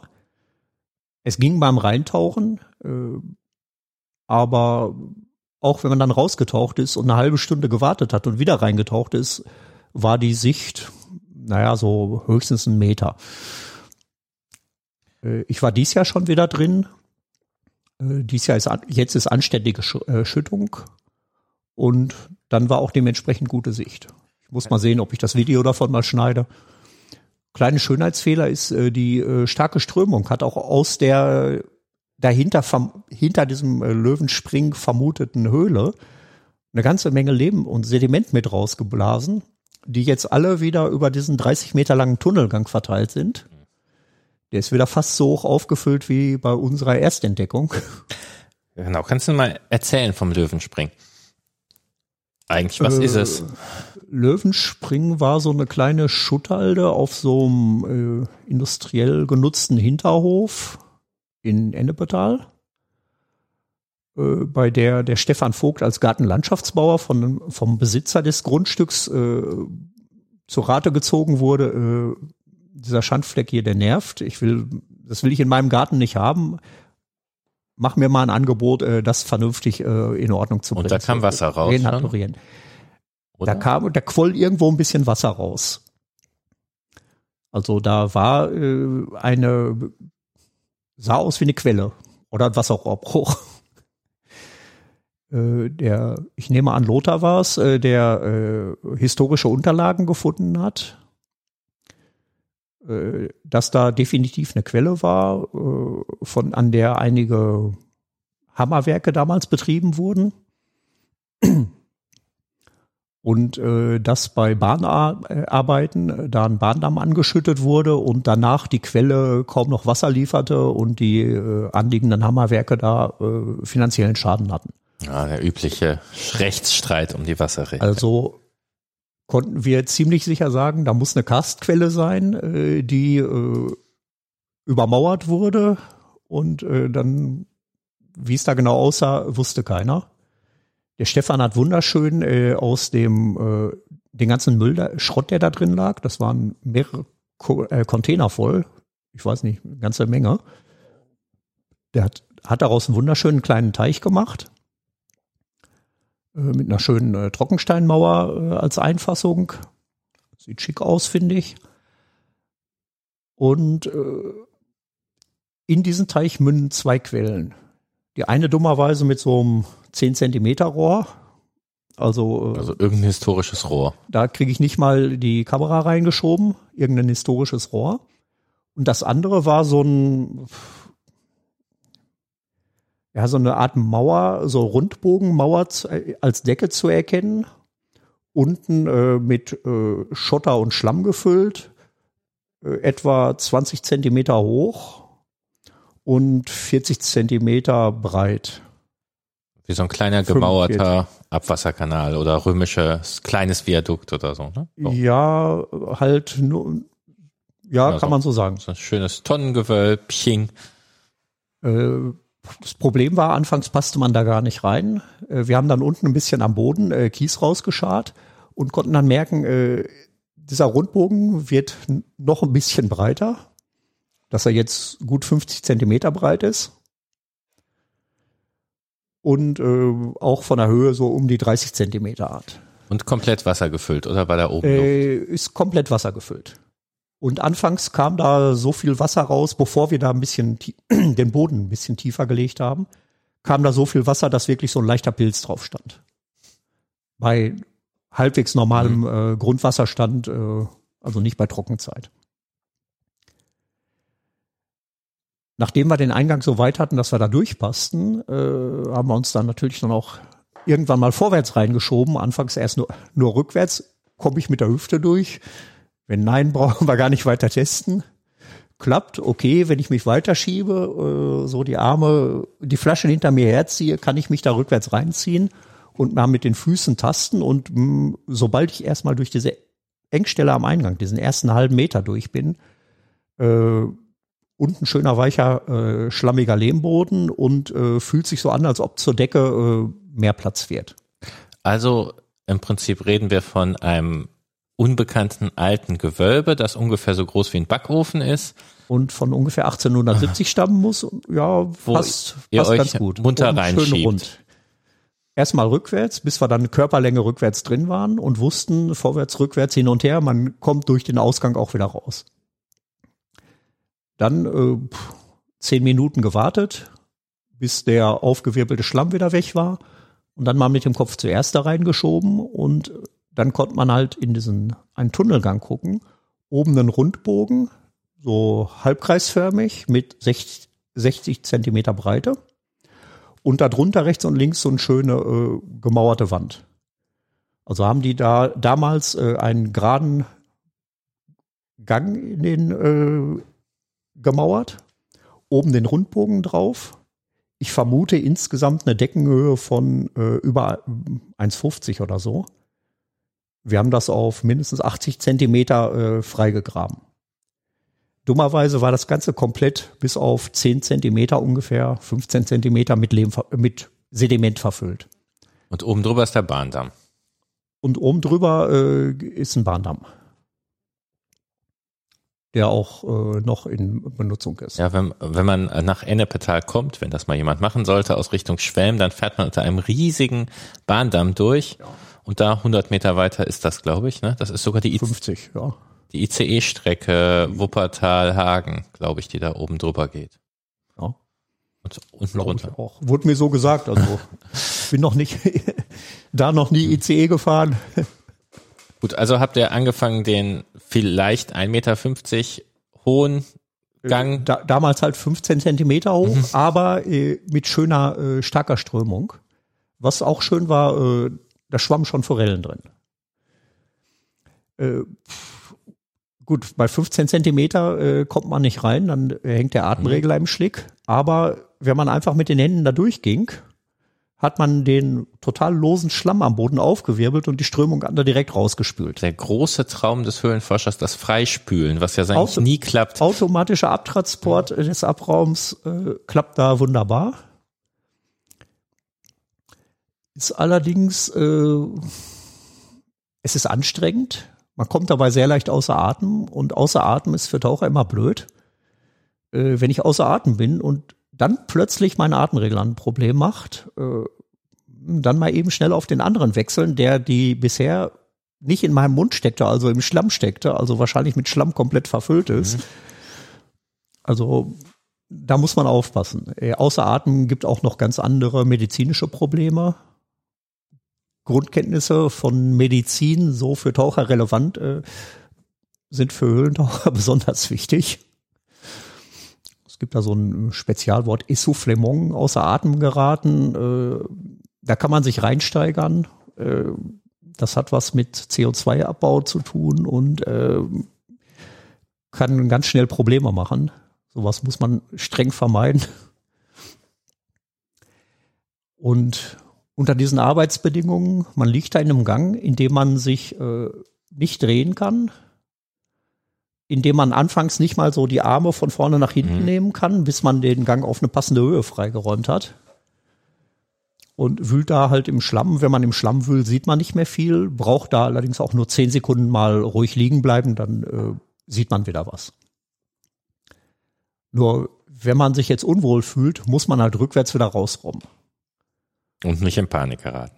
Richtig. Und man hat keine Ahnung, äh, wie lang dieser Gang ist. Inzwischen schon.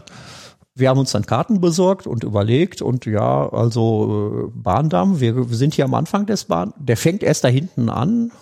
Hier gehen wir aber schon äh, rein. Und äh, da hinten hört der Bahndamm dann wieder auf und äh, aus der Straße kommen wir nicht raus. Dann irgendwo müssen wir dann im Berg sein. Also es können bis zu 100 Meter sein. Oder 70 oder 80 Meter hätten es, glaube ich, ungefähr sein können.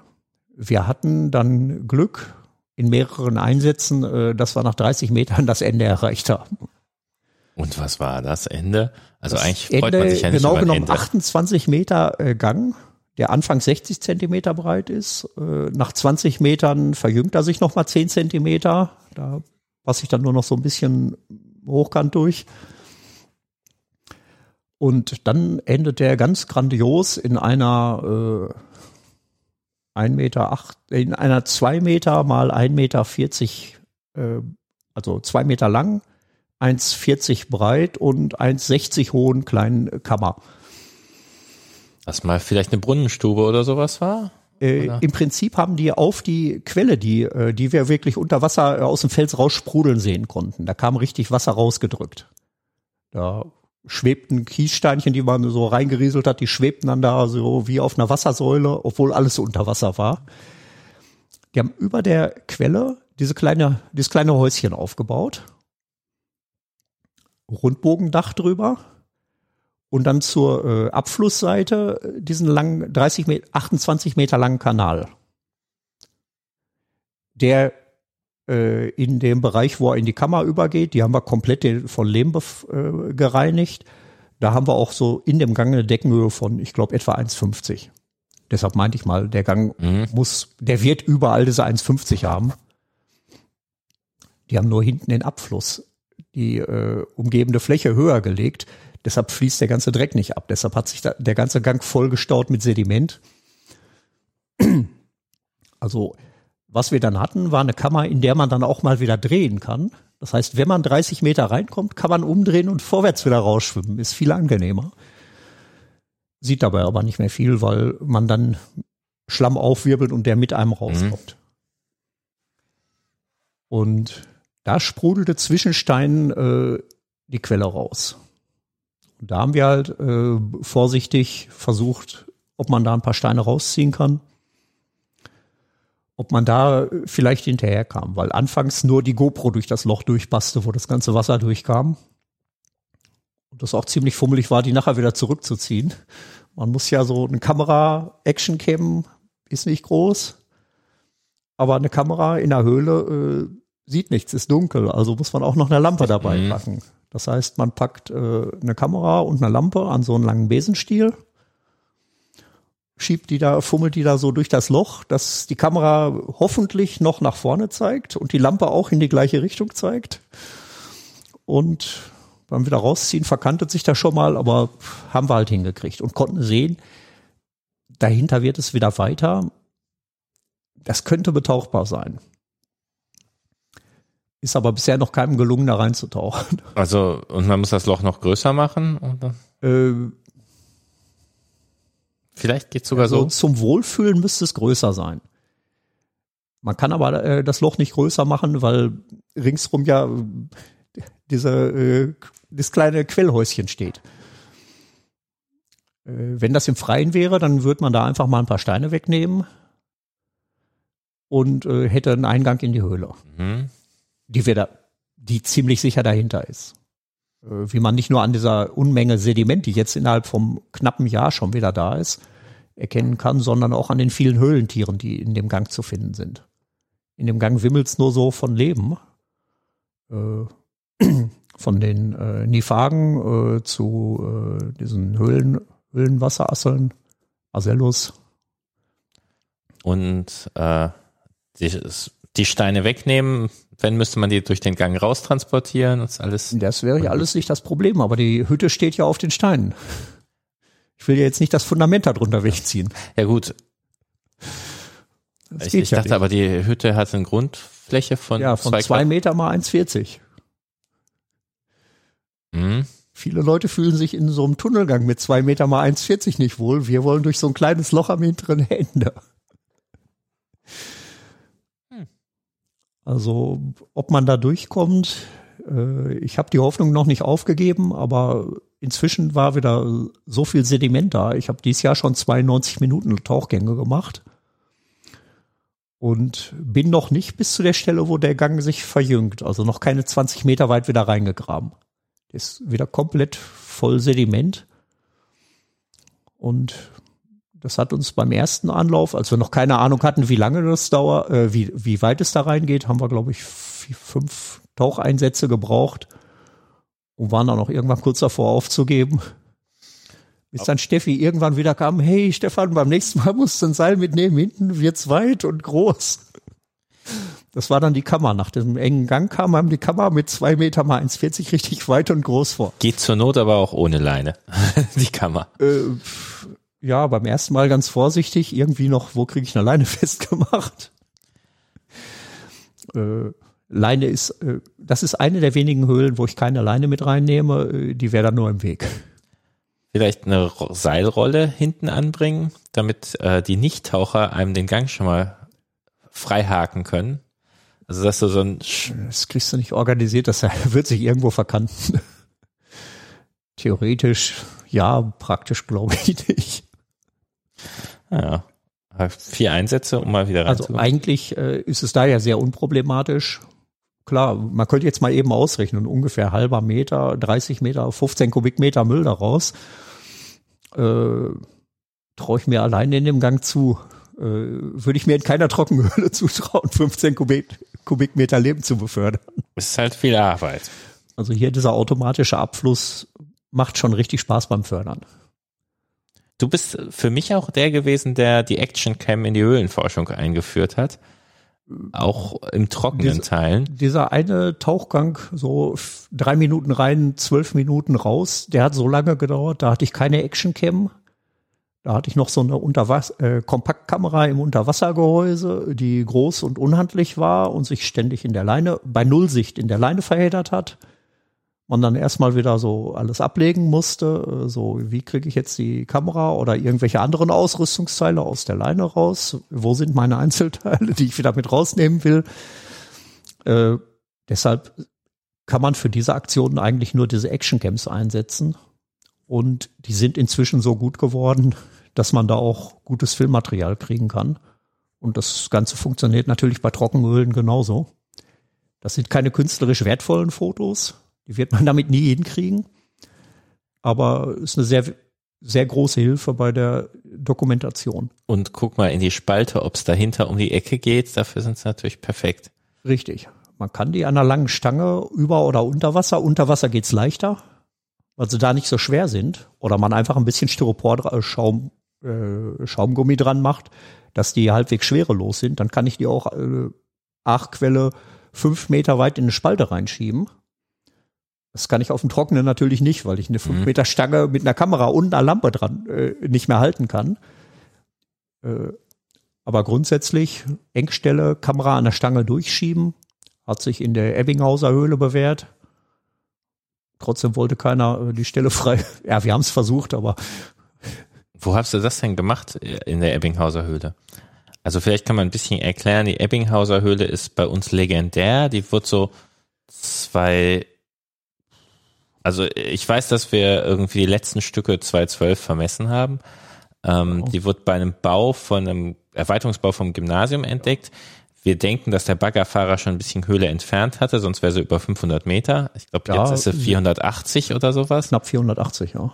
Ähm, und es gibt da mehrere äh, Aufrichtstellen, um es mal freundlich auszudrücken. Aber eigentlich ist sie ganz gut beschrieben. Man muss sich vorher überlegen, ob man den Kopf nach links oder rechts drehen will. Ähm, also sie ist in weiten Teilen sehr niedrig, aber dafür mit flüssigem Schlamm gefüllt. Also es ist echt ja. Mist. Ich weiß, wie wir beide waren da mal zusammen drin und an so einem ultra kalten Tag, ja. nachher sind uns beim Umziehen die Haare festgefroren und waren ja, wirklich und, wie so. Und wir mussten ja den Lehm wieder abwaschen und äh, dann ist das braune Wasser auf der Straße direkt zu so einer braunen Eislache festgefroren. Und, und das auf dem, vor dem Schulhof auch noch. Naja, also wo habt ihr da mit einer Stange reingeguckt? Weiß da keine Gangnamen. Das war hinter dieser äh, Totengräberplatte. Aha, ja. Das waren ja, wir waren ja nur in den Trockenbereichen, im sogenannten, in der Sahara-Zone, ne? Total zu, total, total voller Schlamm. Zum Glück waren wir nicht in den Sumpfgebieten. Mhm. Also es war in den sogenannten Trockenbereichen, äh, die anderen sind weit, noch weiter hinten rum. Wahrscheinlich konnte man, hätte man da so eine äh, Kreisverbindung schließen können. Ah, ja, die, die, die, die aber keiner bisher befahren hat, ne? Wir haben da versucht zu graben, aber unter den Bedingungen haben wir es nicht, haben wir es geschafft, die so weit aufzugraben, dass die GoPro durchpasste. Das könnte man äh, befahrbar machen. Letztendlich hat die Frage ist die Motivation. Erstaunlich viele Leute schon äh, an den Nerven bekommen. Ich fände geil, in der Höhle noch so so viel zu finden, dass sie die 500 Meter Marke knackt, weil sie dann offiziell als Großhöhle zählt. Und eine Großhöhle, in der man an keiner einzigen Stelle stehen kann, finde ich irgendwie ja, cool. Aber in der Sahara kannst du knien. So ist nicht, so schlimm ist Und die gar nicht. Ganz weit hinten gibt's eine Stelle, da kann man fast aufrecht sitzen. Hm. So, so ein bisschen schräg, aber mit Helm. Ja, also in den meisten Gängen habe ich den Helm abgenommen, weil äh, mit Helm hatte ich das Problem, wie du schon sagtest, ich konnte den Kopf nicht mehr auf die andere Seite drehen ohne Helm geht das dann.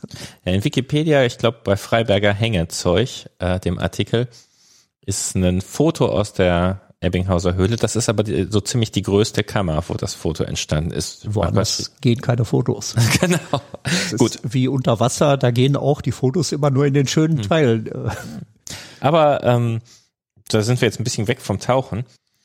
So eine wie den Löwenspringen, so eine komische überbaute Quellensache habt ihr doch auch noch, wo ihr irgendeinen Stein habt, der unter der Bundesstraße weg musste, oder? War das nicht kürzlich? Äh, nein, äh, da meinst du wahrscheinlich die Selbecker Quellhöhle. Ja, ich glaube schon. Äh, das ist keine Bundesstraße, die hat nicht mal einen Mittelstreifen. Also da passen an den meisten Stellen keine zwei Autos nebeneinander. Äh, aber die ist unter der Straße. Die Selbecker Quellhöhle gibt es schon äh, lange. Und vor ein paar Jahren wurden in dem Bereich Straßenbauarbeiten gemacht. Da gab es vorher schon eine Straße, die Höhle ging unter der Straße durch.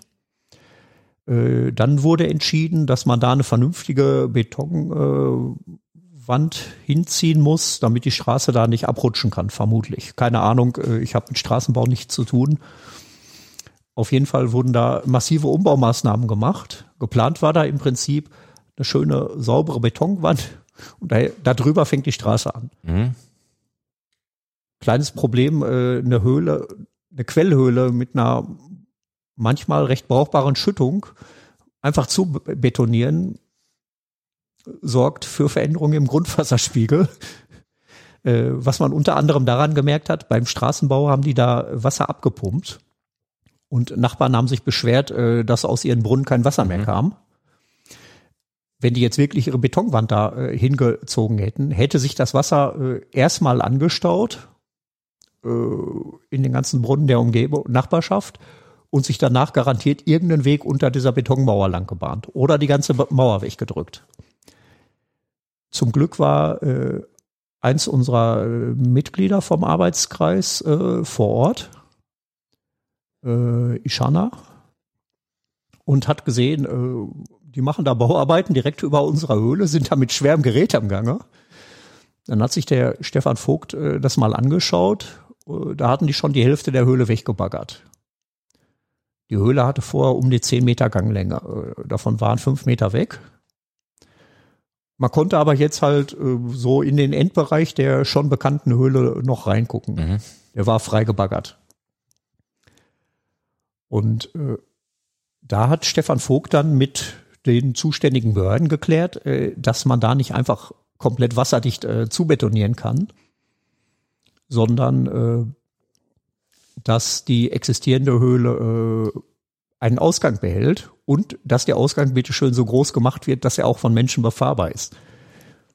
Von der Schüttung hätte, glaube ich, so ein 20er oder 30er Kanalrohr gereicht.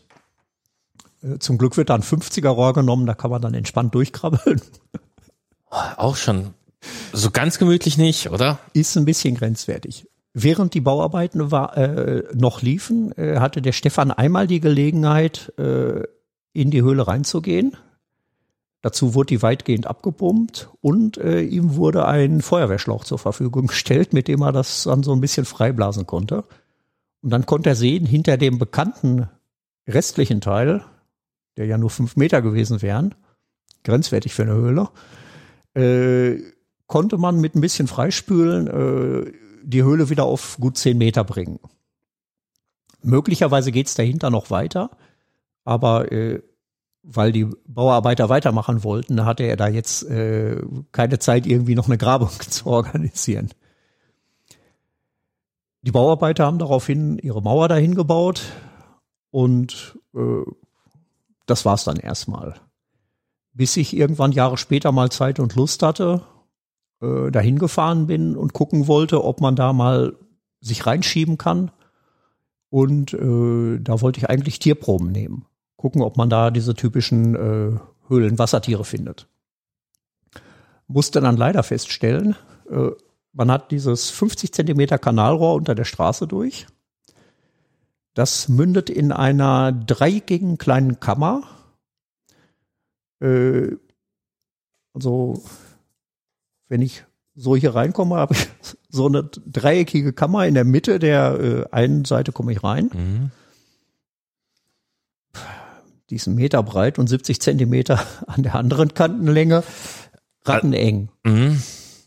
Das Abflussrohr äh, haben die in 1,50 Meter Höhe und unten äh, die, der normale Wasserstand der Höhle oder die Höhlendecke, die ist halt über einen Meter tiefer. Also kommst du als Nichttaucher bequem in die Kammer, aber danach. Die Kammer ist überhaupt kein Problem, außer wenn gerade Hochwasser ist, dann äh, führt dieses Rohr Wasser. Aber im Normalfall sickert das Wasser unter anderem durch ein anderes Drainagerohr, das die nochmal tiefer gelegt haben. Und wahrscheinlich sonst diffus irgendwo zwischen dem äh, Gestein äh, in das anliegende Bachbett. Aber im Sommer ist äh, das äh, Eingangsrohr normalerweise trocken. Da kommt man als trockener Höhlenforscher problemlos rein. Da hat mir auch der äh, Bastian schon geholfen. Das Problem war, in dieser unheimlich engen äh, dreieckigen Kammer äh, müsste man auf den Bauch runter und dann in die Höhle rein. Und genau da ist aus der Decke ein Stein runtergebrochen und lag im, versperrte diesen sowieso schon engen Höhleneingang. Der Stein wog weit über einen Zentner und war so groß, dass er nicht durch das 50 Zentimeter Rohr abtransportiert werden konnte. äh, den haben wir äh, teils in Neoprenanzug äh, in der Kammer mit Hammer und Meißel mechanisch zerlegt. Also der liegt, lag unter der Wasseroberfläche? Der lag, als ich da ankam, unter der Wasseroberfläche in einer Wassertiefe von etwa 50, 50 Zentimeter. Nee, muss mehr gewesen sein. Der lag fast einen Meter unter Wasser. Äh, nachdem ich den äh, vom Boden losgekriegt habe und in dieser dreieckigen Kammer auf so einem kleine, auf, äh, auf der auf der Rohrseite ist so ein kleiner äh, Versatz unten, auf dem, den man so als äh, Arbeitsplattform oder als Sitz nehmen kann. Da habe ich es geschafft, den Stein drauf zu rollen. Und der guckte anfangs nicht ganz aus dem Wasser raus. Also der war komplett unter Wasser, mhm. wenn ich ihn hochkant gestellt hatte. Dann haben wir da unter Wasser, als, als der da drauf lag, haben wir angefangen, den äh, zu zerlegen. Ohne Erfolg. Klingt auch traumhaft. Im, Im nächsten Wasser. Einsatz war der Wasserspiegel komplett gefallen, dass dieser äh, Absatz, auf dem der Stein lag, schon komplett mhm. trocken war. Und dann haben wir es geschafft, mit äh, Hammer und Meißel den Stein klein zu kloppen, in zwei Teile äh, zu teilen und äh, die äh, durch das Rohr zu schieben. Waren wir ein paar Stunden dran. Und dann war ich natürlich ganz optimistisch, so, der blöde Stein ist raus. Jetzt kann ich in die Höhle reintauchen. Äh, wir haben da das gleiche Problem wie beim Löwenspringen. Höhle unten, Abfluss oben, mhm. sorgt dafür, alles Sediment wird bis zum Abfluss befördert und bleibt da liegen. Es bleibt nur so viel an der Decke frei, wie das Wasser braucht, um rauszudrücken. Das heißt, dass der ganze Eingangsbereich ist so komplett verfüllt. Also wir waren jetzt schon mit zwei Leuten, die schon ungefähr eine Körperlänge oder eher sogar schon zwei Körperlängen da drin waren. Die einzigen, einzige äh, Aussage, die wir überhaupt zum Aussehen treffen können, stammen aus Actioncam-Videos, weil es einfacher ist, so eine Actioncam durch die mhm. Eckstelle zu schieben als ein Taucher. Also noch ist sie nicht betauchbar. Muss man schon eine hohe Frustrationstoleranz haben, ne? Ja. Ja, irgendwann versuche ich das da mal wieder, aber nach dem letzten Jahr reicht es erstmal. Ich weiß auch nicht, was an der Höhle gut ist, ob man da besser auf Niedrigwasser oder auf Hochwasser wartet. Bei der, beim Löwenspringen braucht man Hochwasser, weil dann mehr Strömung ist und das Sediment abtransportiert. Bei der Selbecke, keine Ahnung. Und mit der elenden Kammer hat man es natürlich nochmal extra schwer gemacht genau. bekommen. Und da haben wir schon ein, zwei Kubikmeter äh, Kies äh, und Sediment raus, äh, rausgeholt. Aber das ist da halt sehr, sehr mühselig unter den Arbeitsbedingungen. Man liegt da im Prinzip im neun Grad kalten Wasser im Neoprenanzug und kann dann mit so einer Gärtnerkelle äh, so kleine Mengen an Kies äh, versuchen, in so einen äh, Schlitten zu, in den typischen Schlitten da zu äh, packen, um den dann durchs Rohr rauszuziehen. Weil in der Kammer hocken geht nicht, weil die zu klein dann ist. Dann kommst du nicht unten an das Sediment ran. Hm. Wenn du auf dem Absatz hockst, bist du zu hoch und ist nicht so viel Platz, dass du dich da vernünftig draufknien könntest. Ja, aber ähm, du hast ja auch äh, manchmal schöne Erlebnisse. Die Frettermühle ja, gehört, glaube ich, dazu. Frettermühle, das war wunderschönes, äh, wunderschönes Erlebnis. Da haben uns die Kollegen äh, aus der Nachbarschaft, die aktuell keine Höhlentaucher haben. SGL, ne? Also SGL. Hm? Man muss betonen, keine Höhlentaucher. Äh, Im Zeitungsartikel haben die, haben die Reporter daraus die, die Kollegen, die keine Höhlenforscher haben, gemacht. Oh, das ist ja böse. Fand, fand ich wirklich ganz unfair. Äh, die haben in den 80er Jahren äh, im Frettertal eine Höhle gefunden. Die war schon länger, da war schon länger bekannt, dass äh, Wasser aus dem Berg kommt. Es fließt da direkt in den Mühlbach. Und um die 82 rum äh, wurde das dann zum ersten Mal betaucht. Und zwar auch gleich auf eine Länge von 20 Metern. War damit eindeutig eine Höhle. Frettermühler Wasserhöhle. Äh, in 20 Meter, nach 20 Metern sind die Leute laut Beschreibung, darüber gab es auch eine Publikation, äh, da sind die in einer Kammer aufgetaucht. Das heißt, 20 Meter knapp 20 Meter rein und dann war man, waren sie in einer Kammer. Vielleicht kurz erklären, eindeutig eine Höhle bedeutet ja für uns, was über fünf Meter oder wo ein Mensch genau. über fünf Meter reinpasst, ist eine Höhle. Das finden wir interessant und alles andere ist ein blödes Loch. Also 20 eine Meter. Grotte kann schön sein, wunderschöne Grotten, aber ist keine Höhle. Genau, ganz im grünen Bereich. Aber nach 20 Metern auftauchen. Und genau, nach 20 Metern auftauchen. Äh, dummerweise äh, haben sie dann eine Engstelle gefunden, die vielleicht passierbar ist, wo sie aber nicht weitergekommen sind.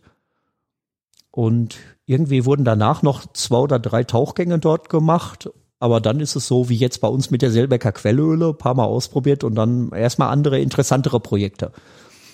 Dabei ist es dann dummerweise geblieben, bis äh, zwischen diesen, äh, zwischen unserem Nachbarverein und uns gibt es einige Überschneidungen mit äh, Leute, die Mitglieder in beiden Vereinen sind.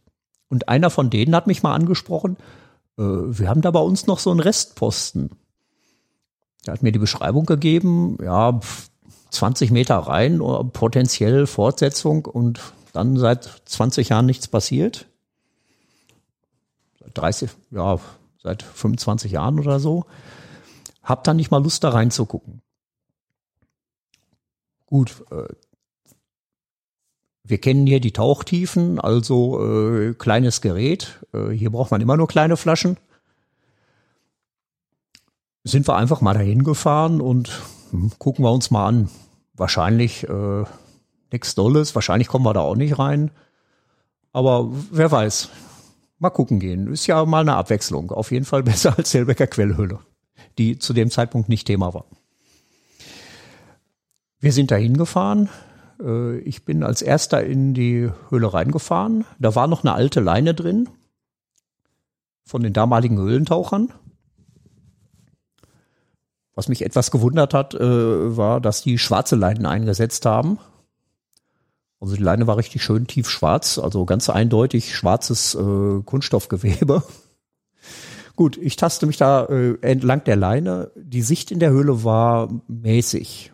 Also Sichtweiten so zwei Meter ungefähr, aber total diesig. Relativ trübes Wasser. Aber gut, äh, ist immer noch besser als Glutathöhle auf dem Rückweg. Also man kann auf jeden Fall äh, Gangstrukturen äh, deutlich vor sich erkennen. Es war eine minimale Strömung, aber nicht so, dass man irgendwie Widerstand hat beim Reingehen.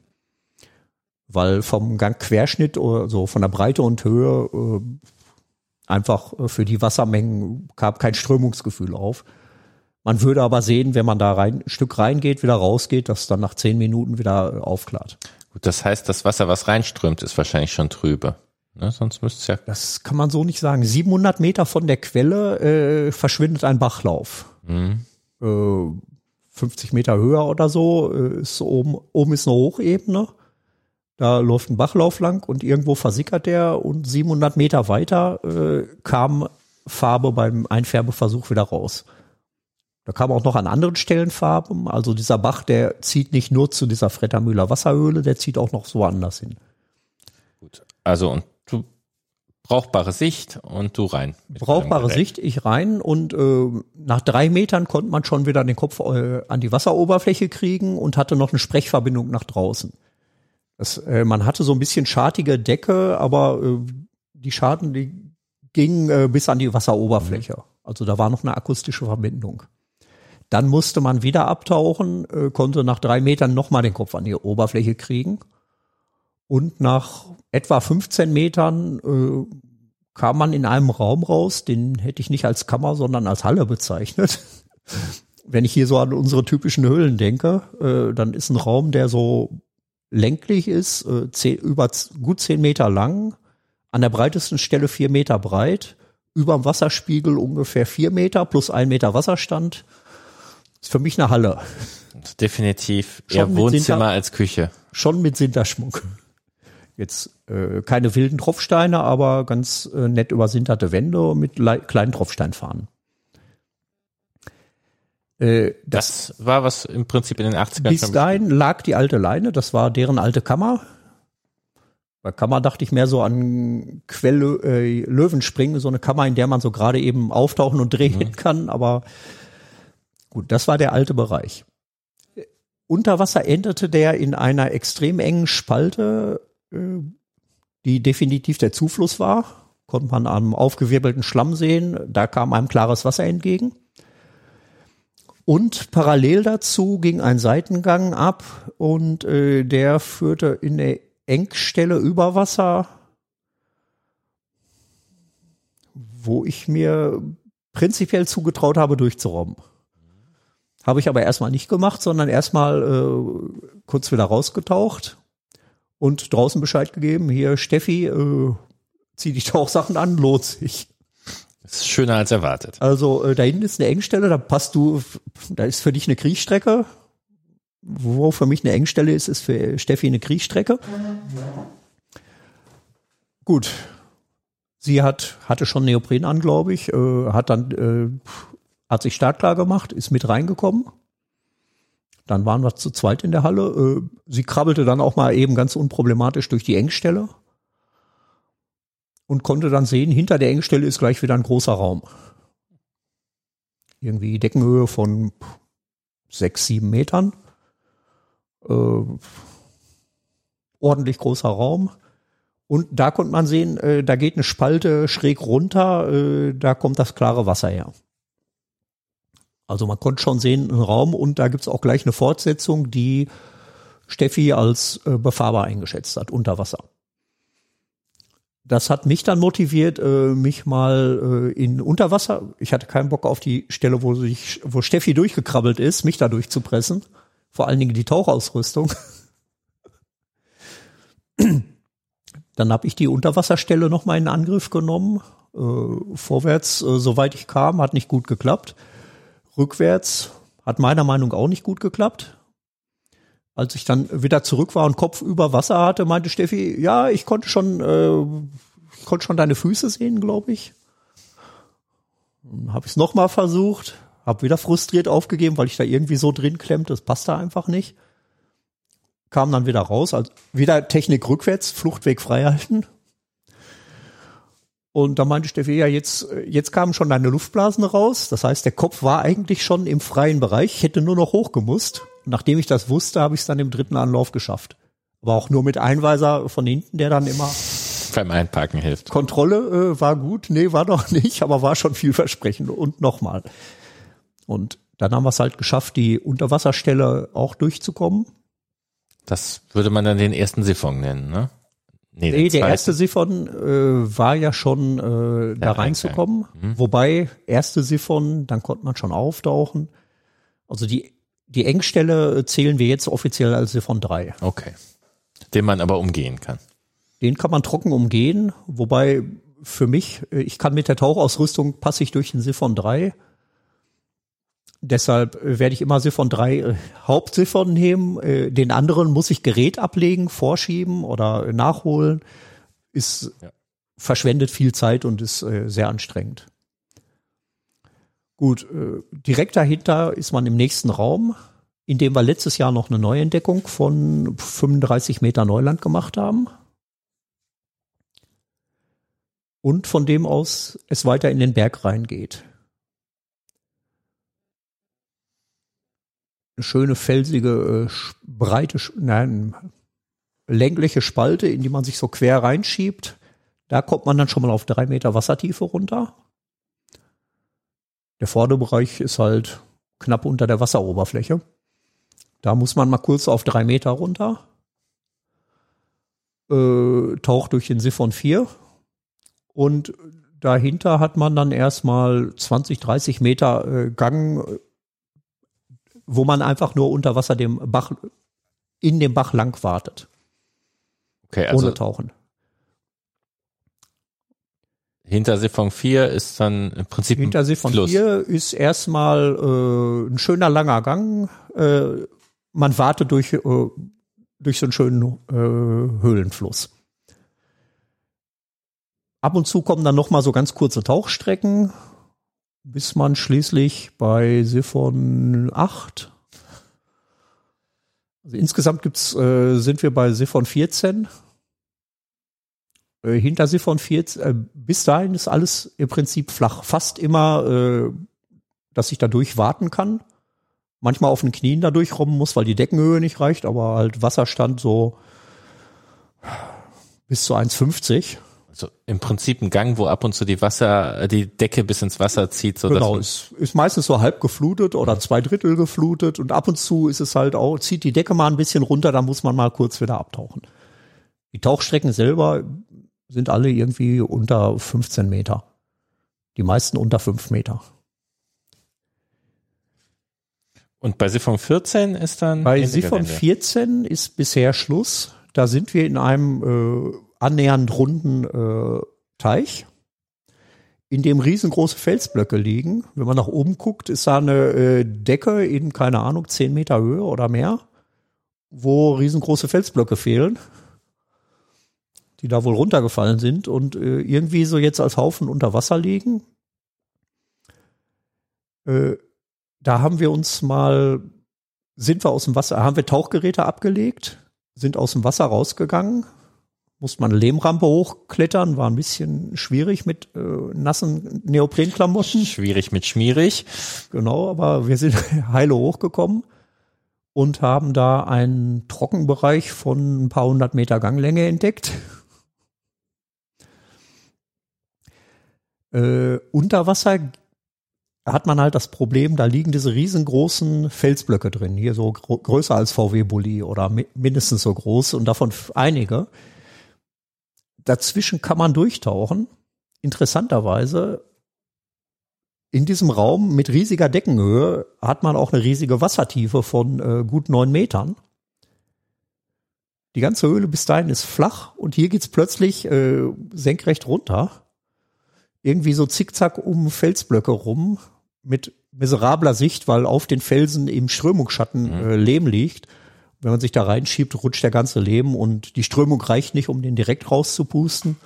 Der kommt mit einem da runter und man tastet sich fast blind darunter. Wenn man an der tiefsten Stelle liegt, findet, sieht man, wenn man schnell genug war und alles perfekt geklappt hat, äh, sieht man an ein paar Stellen, dass einem klares Wasser äh, entgegenkommt. Also im Boden der Kammer ist irgendwo der Zufluss. Da ist definitiv äh, von der Strömung her der Zufluss zu sehen. Aber bisher haben wir da noch keine Stelle gefunden, die passierbar wäre.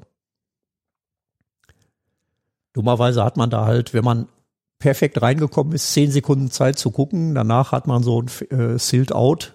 Der Sediment ist so aufgewirbelt, dass man nichts mehr sieht. Und dann war da bisher der Rückweg sehr problematisch, weil wir als einzige Orientierung zwischen diesen Blöcken eine Führungsleine haben. Leinen haben aber den kleinen Schönheitsfehler, die ziehen sich irgendwo in Spalten rein. Mhm. Äh, das nennt man dann Leintraps, Leinenfallen. Äh, das kann man in der Bismarckhöhle wunderschön zeigen. Da gibt es so einen schönen großen Gang und oben hat er so eine kleine Schichtfuge, die drei Meter zur Seite zieht. Und wenn die Leine da reinrutscht und man auf dem Rückweg beim Tasten versucht, der Leine zu folgen, dann passt da nicht mal die Faust durch. Eigentlich ist der Gang drei Meter hoch, aber in der Schichtfuge ist er halt nur zehn Zentimeter. Ich habe hier von äh, Tauchern von der Aachquelle, mit denen ich auch äh, aktiv bin, äh, den simplen Tipp gekriegt, besorgt ihr äh, Elektrokabel. Die schönen Standard dreiadrige Elektrokabel. Und äh, schiebt das da rein. Das ist unter Wasser relativ steif. Das lässt sich wesentlich schlechter verlegen, als so eine einfache, einfachen mm. Faden hinter sich herzuziehen. Aber das rutscht nicht in irgendwelche Spalten ab. Das biegt man da einmal ungefähr dahin, wo man es haben möchte. Und äh, das, dem kann man wesentlich besser folgen, auch bei Nullsicht. Und das schiebt sich nicht in Spalten, durch die ich nicht wieder zurückkomme. Gut. In der Frettermühle also. habt ihr euch dann aber Hilfe geholt. Von, von Hilfe von oben.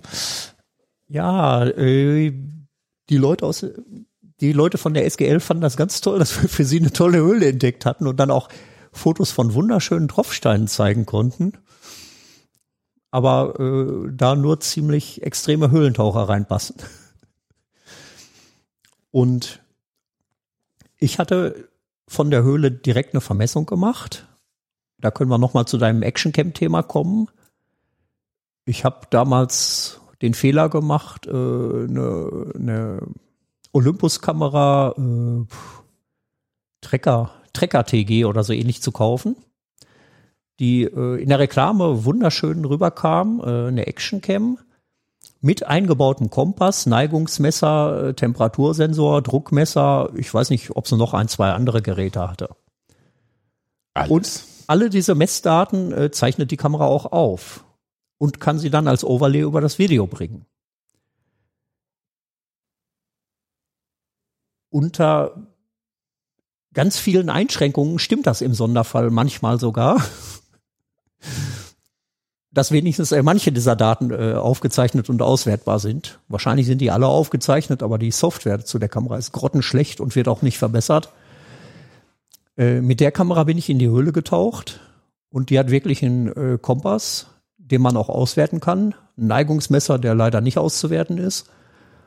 Äh, der Kompass äh, ist extrem träge. Der zeigt einem zwar mit Nachkommastellen Genauigkeit Digitalzahlen, aber äh, die pendeln dann ganz langsam so weit ein, dass sie glaubwürdig erscheinen. Damit sind wir im Prinzip durch die Höhle getaucht, haben mit Maßbändern die Ganglängen vermessen und unter anderem mit der Kamera teilweise nur in Unterwasserstellen konnte man nicht vermessen. Da habe ich dann halt versucht, die Kamera möglichst in Gangrichtung zu halten beim mhm. Reintauchen und habe nachher die Videos ausgewertet und habe von der Höhle den groben Höhlenplan gemacht. Und weil ich 2D-Pläne nicht besonders gut lesen kann, habe ich eine gleich als 3D-Höhlenmodell äh, gemacht. Das ist und, vielleicht mal ein Punkt. Ähm, Unterwasserhöhlenpläne sind üblicherweise viel, viel ungenauer als die Oberwasserpläne. Ja. Ähm, also wir äh, über Tage machen wir uns ja ins Hemd, wenn wir drei Zentimeter Abweichung haben, äh, weil wir letztendlich mit bergmännischen Methoden da arbeiten oder marktscheiderischen und äh, uns zumindest so tun, als wenn wir extrem, extrem genau. Und äh, aber viele der Sachen funktionieren unter Wasser einfach gar nicht, inklusive des Nullsichtthemas. Äh, theoretisch wäre ein Hängezeug ja. denkbar unter Wasser. Aber ja, aber wenn ich es nicht ablesen kann. genau. Und äh, oft ist es mehr eine grobe Schätzung. Ich weiß, eine Zeit lang war es, dass du einfach alle zwei Metern oder äh, ein, alles Metern Knoten in die Leine gemacht hast. Ja. Und, äh, und dann äh, gezählt. Elektronischen Kompass äh, mit äh, einen elektronischen Kompass mit Peilungsspeicher. Wenn man schafft, die Leine irgendwie in Gangrichtung aufzuspannen, was bei uns nie geht, weil es keine Befestigungen gibt. Die liegt da lose, treibt da lose im Wasser rum. Aber man hält einen Kompass äh, in Gangrichtung, wartet bis man auch bei Nullsicht, äh, wartet bis man glaubt, jetzt müsste eingependelt sein, drückt dann die Speichertaste und äh, die äh, bekommt die Peilung gespeichert. Weiß dann äh, zu Minute drei äh, habe ich eine Peilung in diese Richtung aufgenommen. Und äh, wenn man das in regelmäßigen Abständen macht, dazu eine Leine mit Knoten alle zwei oder drei Meter, dann weiß man halt, am Knoten halte ich an, nehme eine Peilung auf und zu Hause zähle ich aus, eins, zwei, drei, äh, 17 Knoten oder 10 Knoten, 10 Peilungen, passt. Dann kann ich schon mal sagen, äh, an der Stelle war gefühlt der Gang in die Richtung. Genau. Und Vielleicht sogar gesehen, das weiß ich ja Aber die Wahrscheinlichkeit, dass du das Ding 10, 20 Grad verkantest, wenn du es an die Leine hältst und so, ist wahrscheinlich ist, doch recht hoch. Ist, vor, ist gegeben. Deshalb äh, macht man sowas dann drei, vier, fünf Mal. Manchmal auch nur zweimal. Wenn ich es zweimal gemacht habe und beide Male die gleichen Werte mhm. rauskriege, mhm. dann habe ich ja keine groben Ausweicher drin. Ich erwarte keine BCRA 5 äh, Qualitätsvermessungspläne. Äh, da gibt's ja so offizielle ja. Qualitätsstandards für Höhlung, für Vermessungen. Die werde ich alle nicht erreichen. Aber es ist schon mal äh, recht brauchbar. Naja, und also so gesehen hattet ihr die Höhle dann vermessen und einen Plan, aber. Und ich habe den Plan als grobes 3D-Modell gemacht. Interessant war halt hinten äh, in dem letzten See hinter Siphon 14 ging es neun Meter runter, aber es ging auch, wir hatten Schwierigkeiten mit der Neigungsschätzung. Mein selbstgebauter Neigungsmesser äh, war unter äh, Klatschnassbedingungen ähm, funktionierte nicht sehr gut. Äh, das Band klebte mhm. immer der also Neigungsmessung hatten wir ein Problem, aber wir waren uns ziemlich sicher, wir sind mindestens 20 Meter über dem Wasserspiegel. Und dann habe ich mein 3D-Modell mal in das 3D-Landschaftsmodell von der Umgebung eingepasst. Den Startpunkt hatten wir ja ganz genau. Und jetzt mein Modell, bei dem ich mir natürlich nicht sicher sein konnte, so, es geht tendenziell in die Richtung plus minus zehn Meter nach rechts oder links. Keine Ahnung, wie viel Grad Abweichung ich hatte. Weil die Messung unter Wasser sehr ungenau ist. Mhm. Also das heißt, es konnte schon 30 Meter nach rechts oder links bei der langen Höhle hätte, wahrscheinlich auch Hätte 50. mich nicht gewundert. Wir hatten äh, bei Siphon 14 hatten wir äh, eine Luftlinie vom Ausgangspunkt laut meinem Modell äh, von 140 Metern. Mhm. Ganglänge war halt knapp über 160 Meter. Äh, ich habe meine 3D-Höhle unter den Landschaftsplan gelegt und dann gesehen, wenn sie genauso geht, wie ich das geplant habe, dann haben wir da hinten nur noch eine Überdeckung von circa drei Metern. Wenn meine Höhle so in dem von mir vermuteten Toleranzbereich nach rechts, nach Osten äh, abdriftet, dann sind wir schon drei Meter außen raus. Also das kann nicht sein. Wenn überhaupt, kann ich nur äh, zu weit nach Westen abgedriftet sein. Aber wenn mein, äh, wenn meine, wenn mein 3D-Plan grob stimmt, können wir nur eine Überdeckung von drei Metern haben. Also ordentlichen Schürfgraben durch die Landschaft. Äh, wir hatten ja Steffi dabei, die auch im Alpinsport aktiv ist und deshalb so ein Lawinensuchgerät hat. Wir haben jetzt Steffis Lawinensuchgerät, das Teil, das man normalerweise am Mann trägt oder an Ausrüstungsgegenständen festmacht, mit in die Höhle genommen. Und das Peilgerät, äh, mit dem man äh, diesen Sender anpeilen kann, draußen gelassen.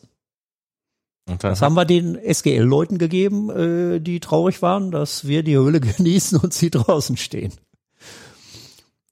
Wir haben im zweiten Anlauf haben wir es hingekriegt, äh, den Pinger, diesen äh, Sender, Peilsender, äh, an den höchsten Punkt der Höhle zu deponieren. Im ersten Versuch sind wir leider gescheitert, weil man dazu durch Siphon 13 durchtauchen muss, um in Siphon 14 äh, aus dem Wasser zu kommen und Siphon 13 auch für mich grenzwertig ist. Also ihr habt es nicht bis zum Ende geschafft. Ja, wir schon, aber äh, dabei ist so eine kleine Ausrüstungstasche mit 500 Euro Ausrüstung irgendwie verschollen gegangen. Die wurde halt äh, in der Engstelle abgestreift unter Wasser. Die klebte aber dann zum Glück äh, unter der auf, beim Rücktauchen äh, unter der Höhlendecke. Die konnten wir da wieder einsammeln. Weil die Auftrieb hatte. Die hatte Auftrieb, die trieb an, hing an der Decke und äh, haben wir zum Glück auf dem Rückweg gefunden, im zweiten Anlauf dann reingekriegt. Und dann gelang es den SGL-Leuten von draußen, äh, den, äh, den Sender anzupeilen. Und in dem Bereich, äh, wo sie ihn eingepeilt hatten, waren auch Karststrukturen zu erkennen. Das heißt, die haben dann von da oben gegraben und hatten relativ schnell eine Rufverbindung.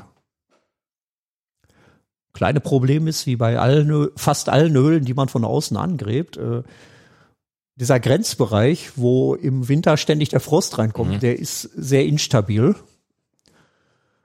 Also äh, die Rufverbindung war ganz schnell da, eine passierbare Verbindung, äh, wo Leute reinkamen, war auch schnell da, die ist aber dann äh, auch sehr schnell wieder eingestürzt.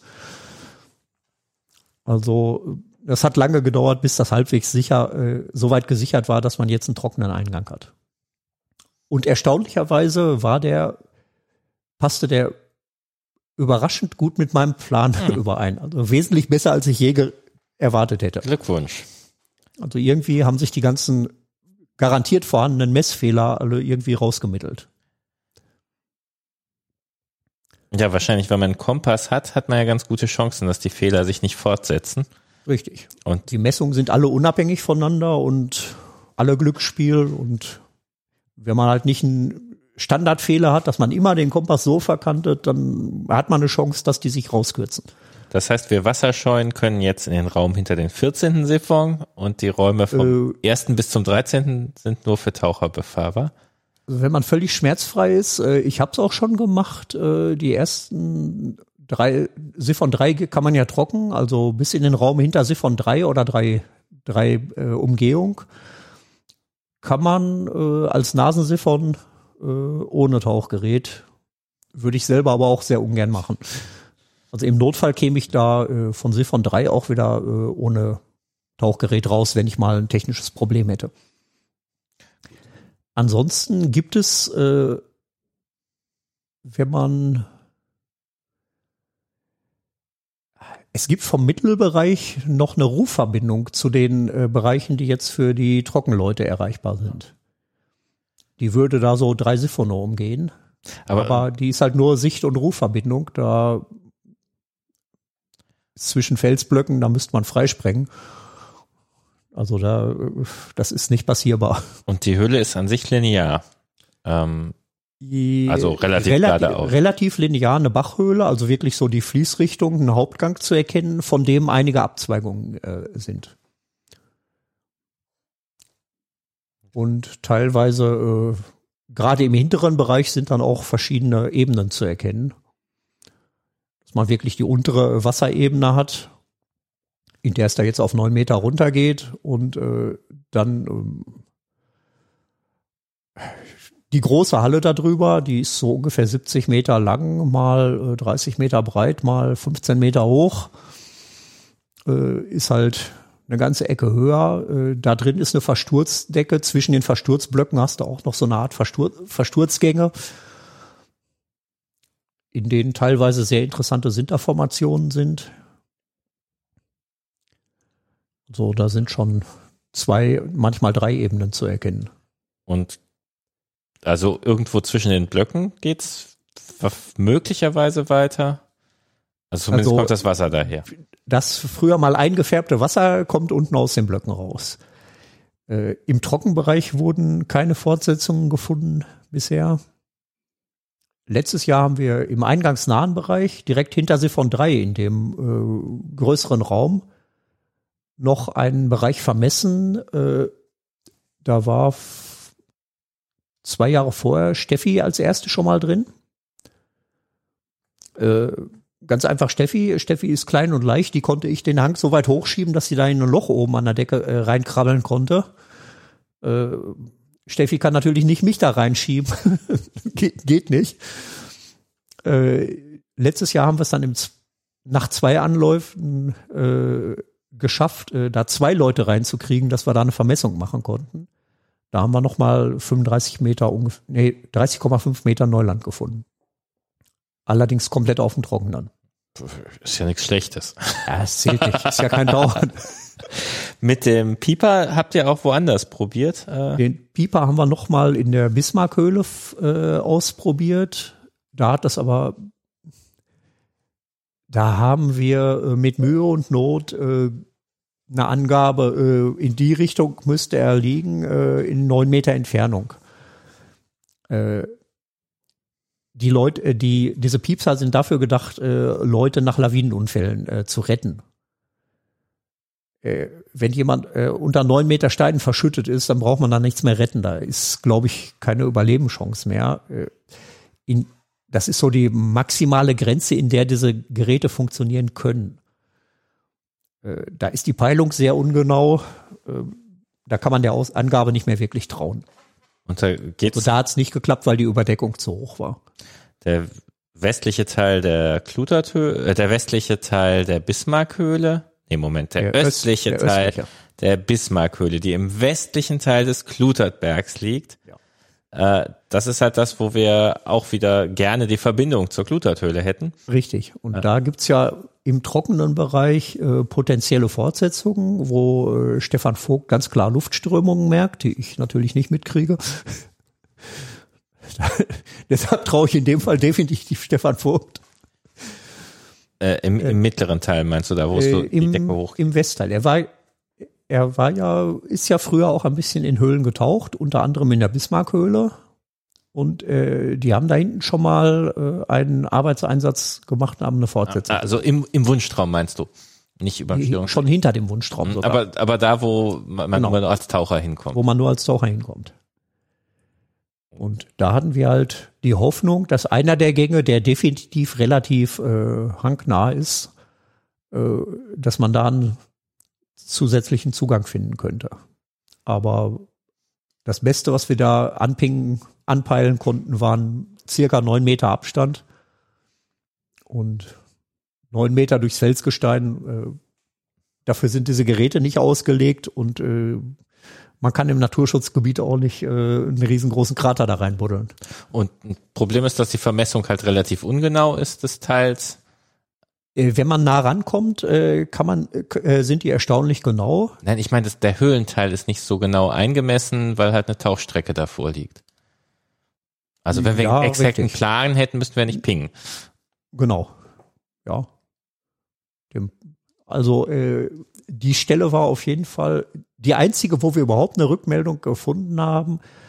Die war nicht da, wo wir die Rückmeldung erwartet hätten. Die Ähm, war noch mal äh, über zehn Meter daneben. Ist das nicht eine einfache Tauchstelle dahin?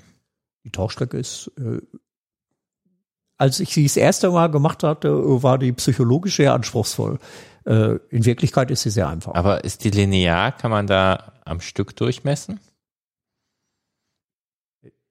Die Vermessung da hinten wird relativ genau sein.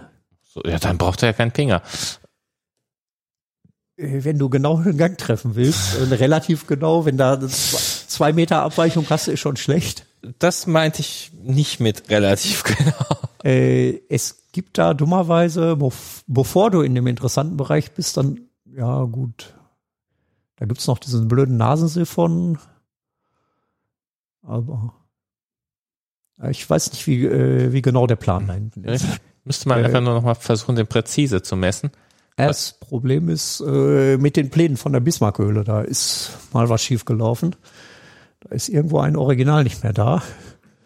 Und dann, dann gibt's da die neuen Bereiche, die damals noch nicht an den Plan angebunden wurden. Und ich habe das dann mal im Grafikprogramm gemacht, äh, aber äh, musste dann feststellen, so wenn ich den neuen Bereich an den alten lege und diese drei Mhm. Stellen, die in beiden gemeinsam sind, zusammenlege, dann passen die beiden, aber die anderen nicht. Oder die, aber also das Ja. passte alles nicht so ganz perfekt. Ich habe mal versucht, das Ganze aus den alten Messprotokollen tatsächlich äh, zu rekonstruieren. Das ist auch so, hm, ja, nicht ganz so gut. Das ist gerade in Arbeit. Die Pläne werden gerade überarbeitet. Ist gerade so ein größeres Projekt, äh, alte Höhlenpläne auf Vordermann zu bringen. Ja, wobei, du hast das ja vorhin selber erwähnt, du bist der große Gegner von Höhlenplänen, du hast lieber direkt ein 3D-Modell. Ich finde die wesentlich anschaulicher. Ich muss zugeben, äh, der Stefan Vogt macht wunderschöne Höhlenpläne, aber ich bin mit diesen Details, die da eingezeichnet werden, nicht so vertraut, dass ich die auch richtig lesen könnte. Also die helfen dir nicht bei der Orientierung. Ja, teilweise lenken diese Details eher ab, weil äh, die was ganz Wichtiges über die Wandneigung und sonst was aussagen, aber ich nicht weiß, ist die so rum oder so rum. Ja, das geneigte Wandfläche einzeichnen ist, glaube ich, auch so ein sauerländisches das Spezialität. Das, das braucht man hier, aber äh, im 3D-Modell kann ich das mal mal eben von der anderen Sicht, Seite angucken. Deswegen hast du ziemlich früh schon angefangen, aus Fotos 3D-Modelle zu bauen. Ne? Also ich du bist da seit Jahren Ja. schon mit zugange. Bin ich schon länger dran. Äh, hat unter Wasser bisher sehr dürftig geklappt, in Höhlen noch gar nicht. Äh, Ich weiß, dass es, ich glaube, in Ungarn schon mal ein Projekt gab, da haben die Unterwasserfotogrammetrie in der Höhle gemacht. Äh, mit sehr gutem Erfolg. Allerdings auch in einer äh, dafür äh, gut geeigneten Höhle mit entsprechend teurer Technik. wo man unter Wasser stehen kann und sehen. Richtig. Also es gibt Höhlen äh, in Frankreich, da sehe ich gute Chancen. Äh, richtig schöner, glatt, sauber gespülter äh, Kalkstein. Kein bisschen Sediment drin. Also was da nicht mindestens grobe, faustgroße Kieskörner sind, sind schon alle weggespült. Da hätte man eine Chance. Aber hier waren meine Unterwasserfotogrammetrieversuche bisher äh, ziemlich kläglich. Aber so ein Projekt, was du jetzt gemacht hattest, war äh, Bismarckhöhle Oberwasserteile als 3D und da rein auch noch historische Fotos reinmontieren. Ne? Ja, richtig. Das war pff, ganz interessantes Projekt. Da hatte ich keine Lust, keine richtige Lust zu tauchen. Ein paar Leute wollten ganz gerne mal äh, vor dem Tag des Geotops äh, mit der Höhle vertraut gemacht werden. Und dann haben wir eine kleine Fototour durch die Bismarckhöhle gemacht. Äh, die Leute, die sie noch nicht kannten, äh, haben sich die gesamte Höhle angeguckt und Foto, überall Fotos gemacht. Ich habe mich nur auf die kleine Halle konzentriert und habe in der kleinen Halle so 350 Fotos gemacht in der Größenordnung. Äh, daraus ein äh, mit Fotogrammetrie-Software ein 3D-Modell der des kompletten Raums gemacht. Wie hieß die Software? Äh, Meshroom. Ist Freeware, kann man sich runterladen. Äh, ganz einfach in der Handhabung, äh, mit Drag and Drop einfach die ganzen Bilder in das Programm reinwerfen oder in einem Programm Verzeichnis öffnen mit den ganzen Bildern. Dann einmal Projekt unterm Namen abspeichern, damit es, falls es schief geht, beim nächsten Mal wieder geladen werden kann. Kann man also lassen. Dann klickt man auf den Startbutton und wenn man Glück hat, kriegt man ein paar Stunden später ein 3D-Modell. Flächenmodell schon. Nicht nur eine Punktwolke, sondern komplett äh, nutz in weiterführender Software nutzbares 3D-Modell. Und das hat relativ gut funktioniert bei dem Raum. Und äh, die kleine Halle sagt jetzt keinem was, aber in der kleinen Halle war früher, als die Hülle als Luftschutzbunker genutzt wurde, 1944, äh, zum Kinderspielplatz ausgebaut.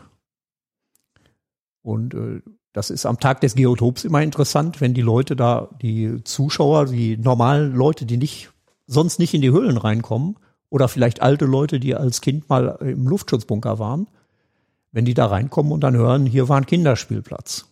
Und dann sieht man noch so das äh, Drehgestell, so einen kleinen Rest vom Gestell des Karussells und von einer Wippe, die da mal gestanden haben äh, muss, äh, stehen da noch so zwei äh, U-Träger. Und bei genauem Hinsehen findet man noch zwei Andeutungen von Löchern im Boden, wo, wo, wo wohl mal die Pfosten, Holzpfosten vom, von einer Schaukel gestanden haben. Die konnte ich nachher sogar, ich habe die beim, bin immer über diese blöden Löcher rübergelatscht, ich habe die nie gesehen. Aber äh, die Andeutung der Löcher konnte ich sogar im 3D-Modell in der Fotogrammetrie erkennen. Mann, Mann, Mann, wenn man die Löcher beim Höhlenforschen übersieht, Stefan. Ja, so, Löcher, war nicht Wasser wo gefüllt. Stefanie reinpasst, die brauche ich mir nicht angucken. Gut, und dann hatte ich halt mal die Idee, toll, äh, so ein 3D-Modell ist ja jetzt schön für mich zum Spielen, aber äh, man könnte doch mal versuchen, äh, historische Informationen, also alte Fotos zu besorgen. Da muss Lothar doch irgendwo als Archivar irgendwas haben.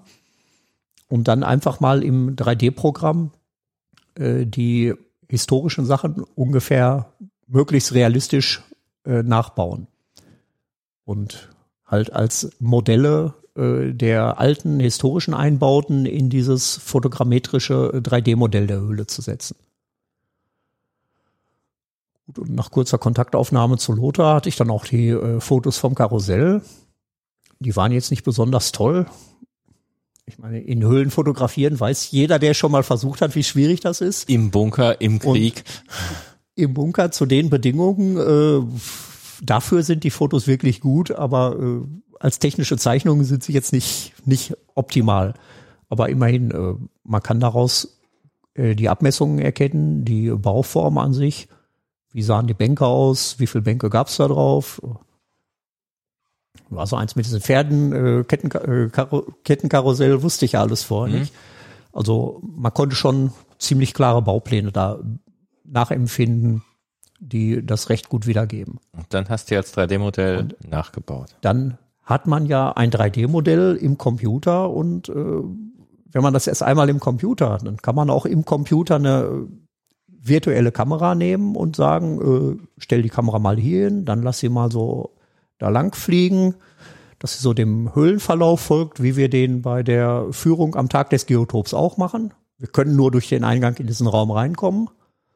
Dann äh, führt er an dem äh, Karusselldrehpunkt, mhm. an der Wippe und an den Löchern von der Schaukel lang und endet hinten, wo die äh, Uni Bochum, glaube ich, diese Schichtanalysen von den Lehmschichten macht.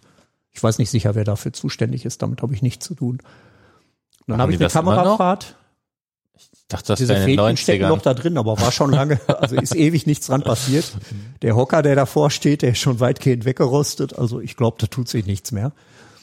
Bis dahin geht ja dann die Führung. Mhm. Dahinter wird's äh, für Taucher wieder interessant, äh, für Normalmenschen nicht. Dann habe ich im Computer im Prinzip diese Führung bis hinten in, äh, als Kamerafahrt animiert. Schwenke dann die Kamera zurück, lass die ungefähr den gleichen Weg zurückfolgen, äh, bis sie dann um die Ecke kommt und äh, dann sind da auf dem Hinweg waren, hatte ich die äh, Nachbauten noch nicht gezeigt, habe die vorübergehend Ja. äh, deaktiviert. Und wenn die Kamera dann zurückkommt, fängt so leise äh, Kirmesmusik an. Und wenn man dann um die Ecke kommt, sieht man da das Karussell, das sich dreht und die Wippe und die Schaukel, die sich hin und her bewegen. Äh, nur Personen drauf modellieren äh, wäre sehr schwierig gewesen. Und ich hatte da auch Probleme an animierbare äh, Kinderfiguren zu kommen. Video ist auch dein Ding, ne? Das ist, du bist äh, sicher im Ja. Verein der Videoproduktion auch immer gepusht hat. Ja, Fotos sind äh, sehr schön, äh, aber mit Actioncams kann man nicht wirklich fotografieren. Dafür reicht äh, das Licht Mhm. äh, von Videolampen meistens nicht aus. Interessant. Deshalb äh, ist Filmen einfacher. Äh, die Actioncams, möglichst kleine Actioncam irgendwo festmachen, äh, einschalten und sich nicht mehr drum kümmern und hoffen, dass brauchbare Aufnahmen rauskommen. Und ab und zu klappt mal alles, dann kann man das passend zusammenschneiden. Häufig hat man ganz am Anfang irgendwie einen Wassertropfen oder einen Lehmklumpen direkt mitten auf der Linse und kann das ganze Video wegschmeißen. Gut, da haben wir ziemlich viel jetzt über Höhlenforschen unter Wasser im rheinischen Schiefergebirge. Aber jetzt ist ja immer noch die Frage, die du sicher immer gestellt kriegst. Warum und haben sie keine Angst dabei? Äh,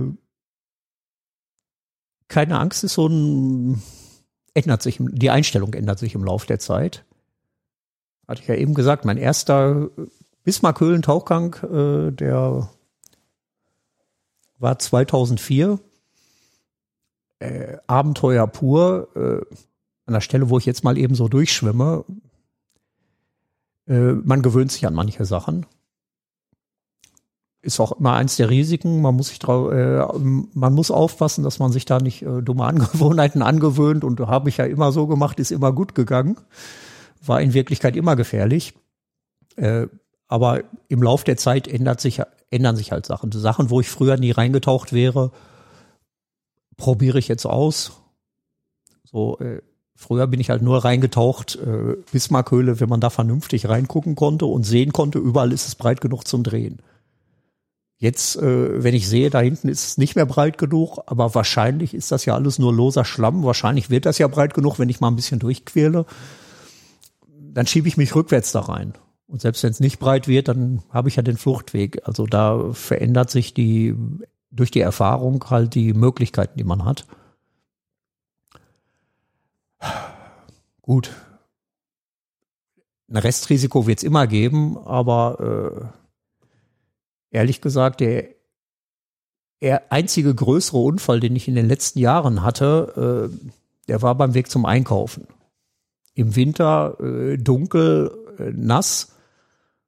Da hat es kurz vorher einen Autounfall gegeben. Da lagen von einer Plastikstoßstange so große Plastikteile auf dem schwarzen Asphalt, die man nicht sehen konnte. Da bin ich draufgelatscht, weggerutscht, äh, habe jetzt noch Probleme mit dem Oberschenkel. Gut, Also das war der Weg zum Einkaufen. In der Höhle ist mir persönlich noch nie was passiert. Ein Restrisiko akzeptiere ich. Ja, und gleichzeitig ist es ja schon so, dass, würde ich sagen, die meisten, ohne eine Analyse zu haben, aber die meisten Todesfälle in Höhlen sind Höhlentaucher. Also es ist deutlich gefährlicher als äh, das normale. Es gab ja letztens erst wieder einen Todesfall. Klar, äh, das Problem ist, wenn beim Höhlentauchen irgendwas schief geht, ist immer gleich akute Lebensgefahr. Das ist so, aber gut, wenn auf der Autobahn bei 140 was schief geht, ist auch akute Lebensgefahr. Das, ähm, ja, es ist halt, also das mag ich ja übrigens beim gerade horizontalen Forschen so. Ich kann ja immer aufhören zwischendurch. Das ist beim vertikalen Forschen Genau. schon anders, aber ich kann überall mal fünf Minuten Richtig. liegen bleiben und Genau. atmen. Und das Genau. ist unter Wasser schon nicht zwingend. Äh, Irgendwann ist, ist Ende norm normalerweise kein Problem, darf man nur nicht zu lange machen. Man sollte das sogar machen, wenn man anfängt nervös zu werden. Ich habe es ja extrem häufig, dass ich äh, die Instrumente nicht mehr ablesen kann. Für den Kompass interessiert mich das ehrlich gesagt nicht. Das ist nicht sicherheitsrelevant, aber für den Luftdruck wäre das schon hilfreich. Sobald ich anfange, drüber nachzudenken, äh, ich wüsste jetzt mal gerne, wie viel Luft noch in meiner Flasche ist, ist eigentlich der Umkehrzeitpunkt. Dann ist man nicht mehr ruhig und entspannt. Dann ist man schon mal gestresst und wenn man erstmal gestresst ist, kann man sich da reinsteigern. Wenn man gestresst ist, geht automatisch der Luftverbrauch deutlich hoch. Dann sollte man manchmal schon mal sagen, so, erstmal schön ruhig liegen bleiben und wieder äh, ruhig tief durchatmen, bis man ganz entspannt ist und dann äh, langsam raustauchen. Der Tauchgang ist dann sowieso beendet, aber erstmal runterkommen. Mhm. Gut, das muss man schaffen. Wenn jetzt plötzlich gerade hier so ein Ohrring weggeflogen ist an der äh, an dem Mundstück, habe ich auch letztes Jahr erlebt, da fällt es schon ein bisschen schwerer.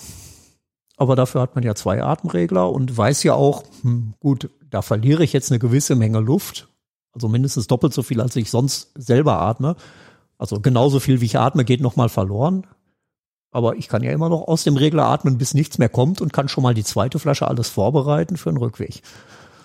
Das ist, ist, also, ist lustigerweise so ein Redundanzeffekt. Den habe ich mal ganz deutlich gemerkt bei einer Fernreise, also wirklich auch am Ende der Welt, hatte ich einen Reifen kaputt. Also habe ich den Reservereifen aufgezogen. Erstmal alles hm. tutti. Mhm. Aber das Wissen, dass ich keinen Reservereifen mehr habe für den nächsten das Unfall, also wenn das redundante System nicht mehr redundant ist, geht die Entspannung direkt ein Stück runter. Ähm, und ich war Fall. tatsächlich äh, erstaunlich viel Energie, mir wieder einen Reservereifen unterwegs zu besorgen. Äh, hätte ich ja. besser gelassen wahrscheinlich, aber er fehlte mir. So ist es beim Höhlentauchen auch. Wenn da irgendein Teil ausfällt, was man braucht, dann äh, fällt es danach schwer, entspannt zu genau, bleiben. Genau, selbst wenn man es nicht braucht, was. Ja.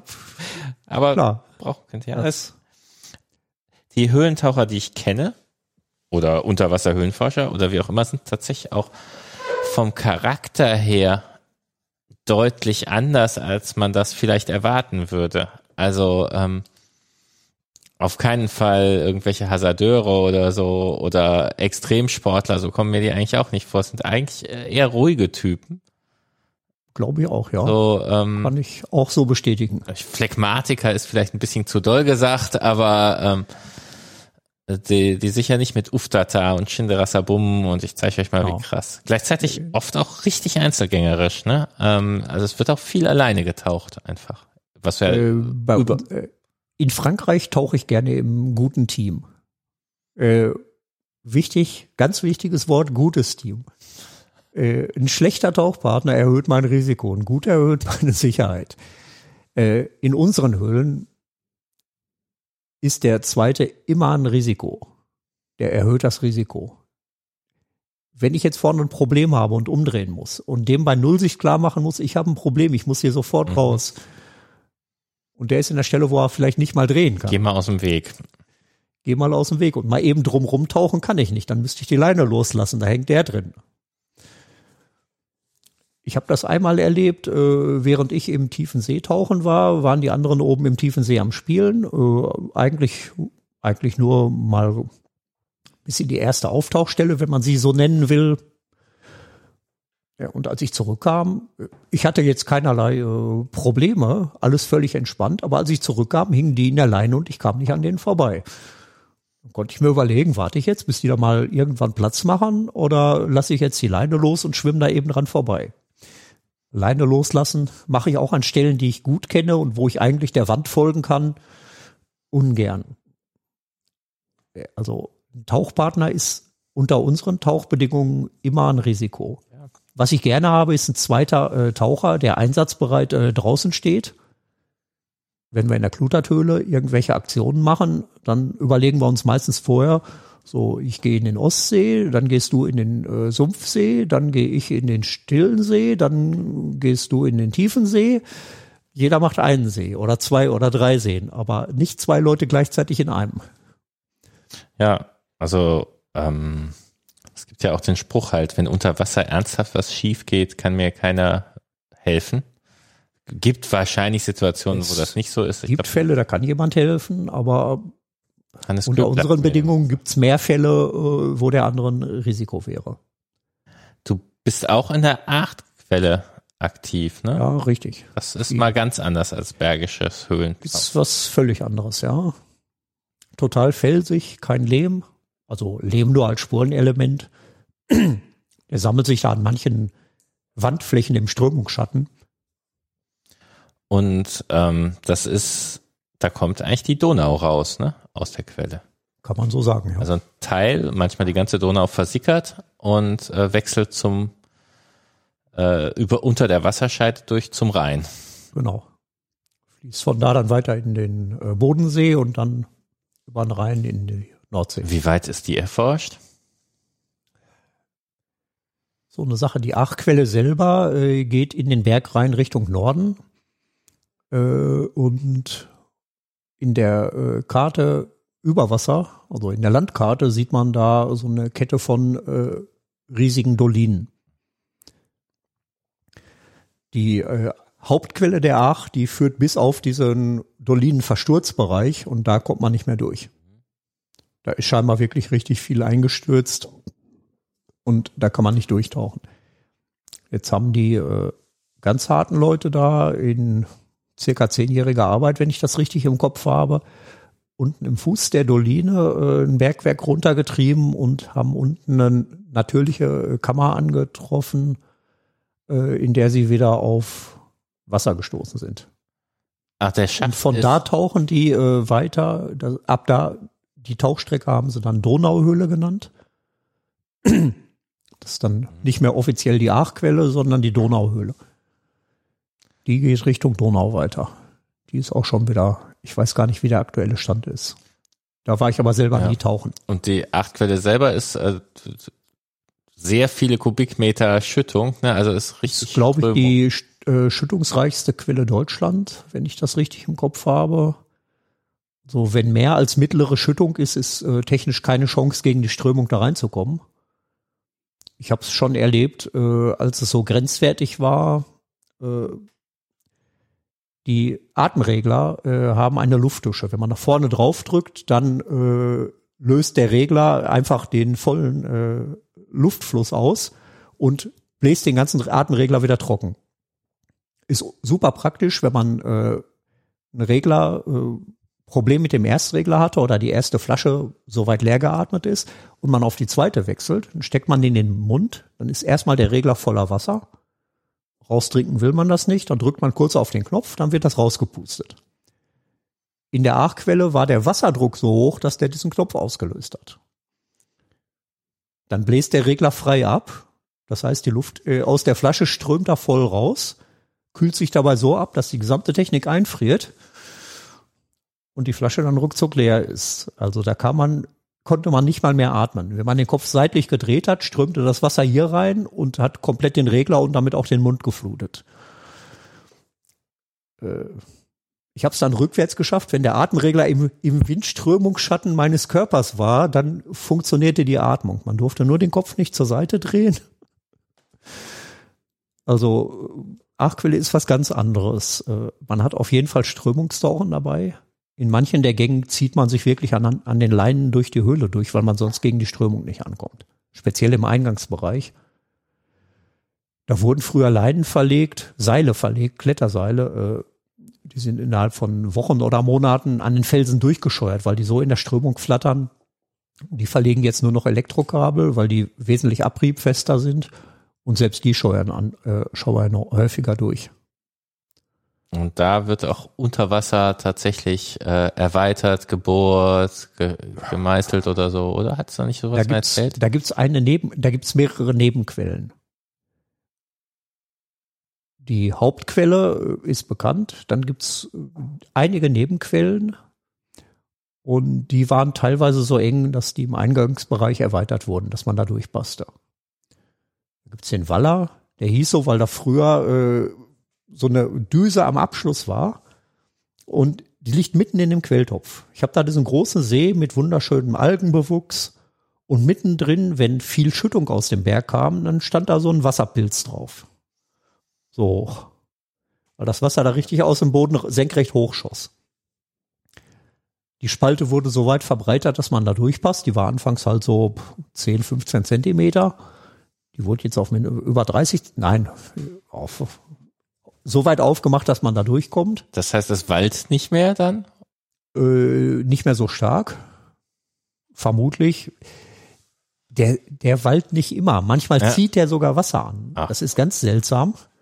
Da sind so ganz seltsame äh, Wasserstrahlpumpeneffekte bei diesen Nebenquellen. Mhm. Meistens sind das Quellen, manchmal so viel, dass das richtig rauswallt, manchmal saugt er an. Dann gibt's noch eine Schwinde, die heißt Schwinde, weil da normal das Wasser reinläuft. Eigentlich äh, müsste man sie umbenennen in Esterwelle. Das ist der Fachbegriff für äh, mal eine Schwinde, mal eine Quelle. die wechselt. Das Ding wechselt ständig. Der Waller, der schüttet meistens, die Hauptquelle schüttet immer. Und manchmal so wenig, dass man reinkommt. In die Nebenquellen kommt man immer, fast immer rein. Aber wenn der Waller äh, nicht schüttet, dann möchte man da nicht rein, weil man da nichts sieht in dem. Ja, weil er den ganzen Dreck reinzieht. Da ist so viel Dreck drin. Äh, wenn der nicht schüttet, äh, dann kann man sich da reintasten und nachher wieder raustasten und äh, kann dann sagen, ich war mal drin. Wie bohrt man eigentlich unter Wasser? Äh, bohren ist relativ simpel. Da gibt's so ganz billige Druckluftbohrgeräte für 15, 20 Euro im Baumarkt. Da muss man nur einen passenden Anschluss für die Tauchflaschen kriegen, äh, weil ich glaube, diese Werkzeuge, die haben eine andere, haben andere Steckverbinder als die Tauchgeräte. Und dann nimmt man anstelle von normalen Bohrern meist diese äh, Glasbohrer, so Schleifköpfe mehr. Aber Schlagbohren? Schlagbohren, äh, es gibt eine äh, amerikanische Firma, die äh, auch äh, Akkubohrmaschinen also wasserdichte Akkubohrmaschinen herstellt. Im Aach-Projekt, die haben sich auch mal einen Trockentauchanzug für eine Bohrmaschine gebastelt. Aber inzwischen setzen die eigentlich für Bohrungen äh, nur noch die, diese Druckluftbohrgeräte ein. Das brauchen die da auch, wenn sie ihre Elektrokabel irgendwie festmachen wollen. Die müssen alles Löcher in die Wand dübeln, weil da sonst auch keine Möglichkeiten sind, Seile zu, oder Führungsleinen zu befestigen. Wenn die sogar durchscheuern. Ja, ich glaube, da haben wir ausführlich übers Tauchen geredet. Fällt dir noch was ein, was wir erklären müssen? Nein. Wo findet der? Ach doch, unser großes Werbevideo. Unser großes Werbevideo? Findest du das nicht? 2018 haben wir mal, äh, hatten wir mal wieder so einen äh, Einsatz am Russenbunker. Es ist damit zu rechnen, dass sowas bald nochmal passiert, weil der jetzt hier im Winter deutliche Bewetterung gezeigt hat. Und als alle Leute im Russenbunker nach Fortsetzungen gesucht haben, habe ich mich mit Steffi aufgemacht und hinten im lebenden Gang gesucht. Hab da auch prompt eine Fortsetzung gefunden. Äh, aber irgendwie fand ich den Einsatz so cool, weil äh, solche Bedingungen habe ich auch noch nie erlebt. Der lebende Gang endet hinten in einem gigantischen Schlammbad. Wenn man da drauf kriegt, kriegt, sagt man so langsam wie ein Treibsand ein. Wenn man sich dabei aufrichtet, dann sagt man bis zur Hüfte ein und ist sich nicht ganz sicher, hat man jetzt genügend Auftrieb? Also schwebt man jetzt im Leben oder ist man jetzt unten gelandet? Ich hatte eine dünne Stange dabei, konnte so stochern und äh, bin mir ziemlich sicher, äh, dass in 1,50 Meter Lehmtiefe äh, fester Boden ist. Dahinter äh, sind wir als Nasensiphon in eine kleine Kammer gekommen, die unbekannt war. Und dahinter schließt eine Tauchstrecke an. Äh, leider gab es technische Schwierigkeiten, da drin zu filmen, weil äh, vorher muss man durch diese Lehmsuhle. Und bis man hinten ist, äh, ist das ganze bisschen Wasser, was da. Äh, anfangs hat man zehn Lehm und hinten geht das dann mehr so, so weicher Übergang von Lehm zu Wasser. Und hinten hat man dann richtig Wasser. Man konnte da anfangs ein Stückchen reingucken. Ich bin dann da wieder mit den Füßen zuerst reingetaucht. Insgesamt haben wir sechs Meter Neuland geschafft.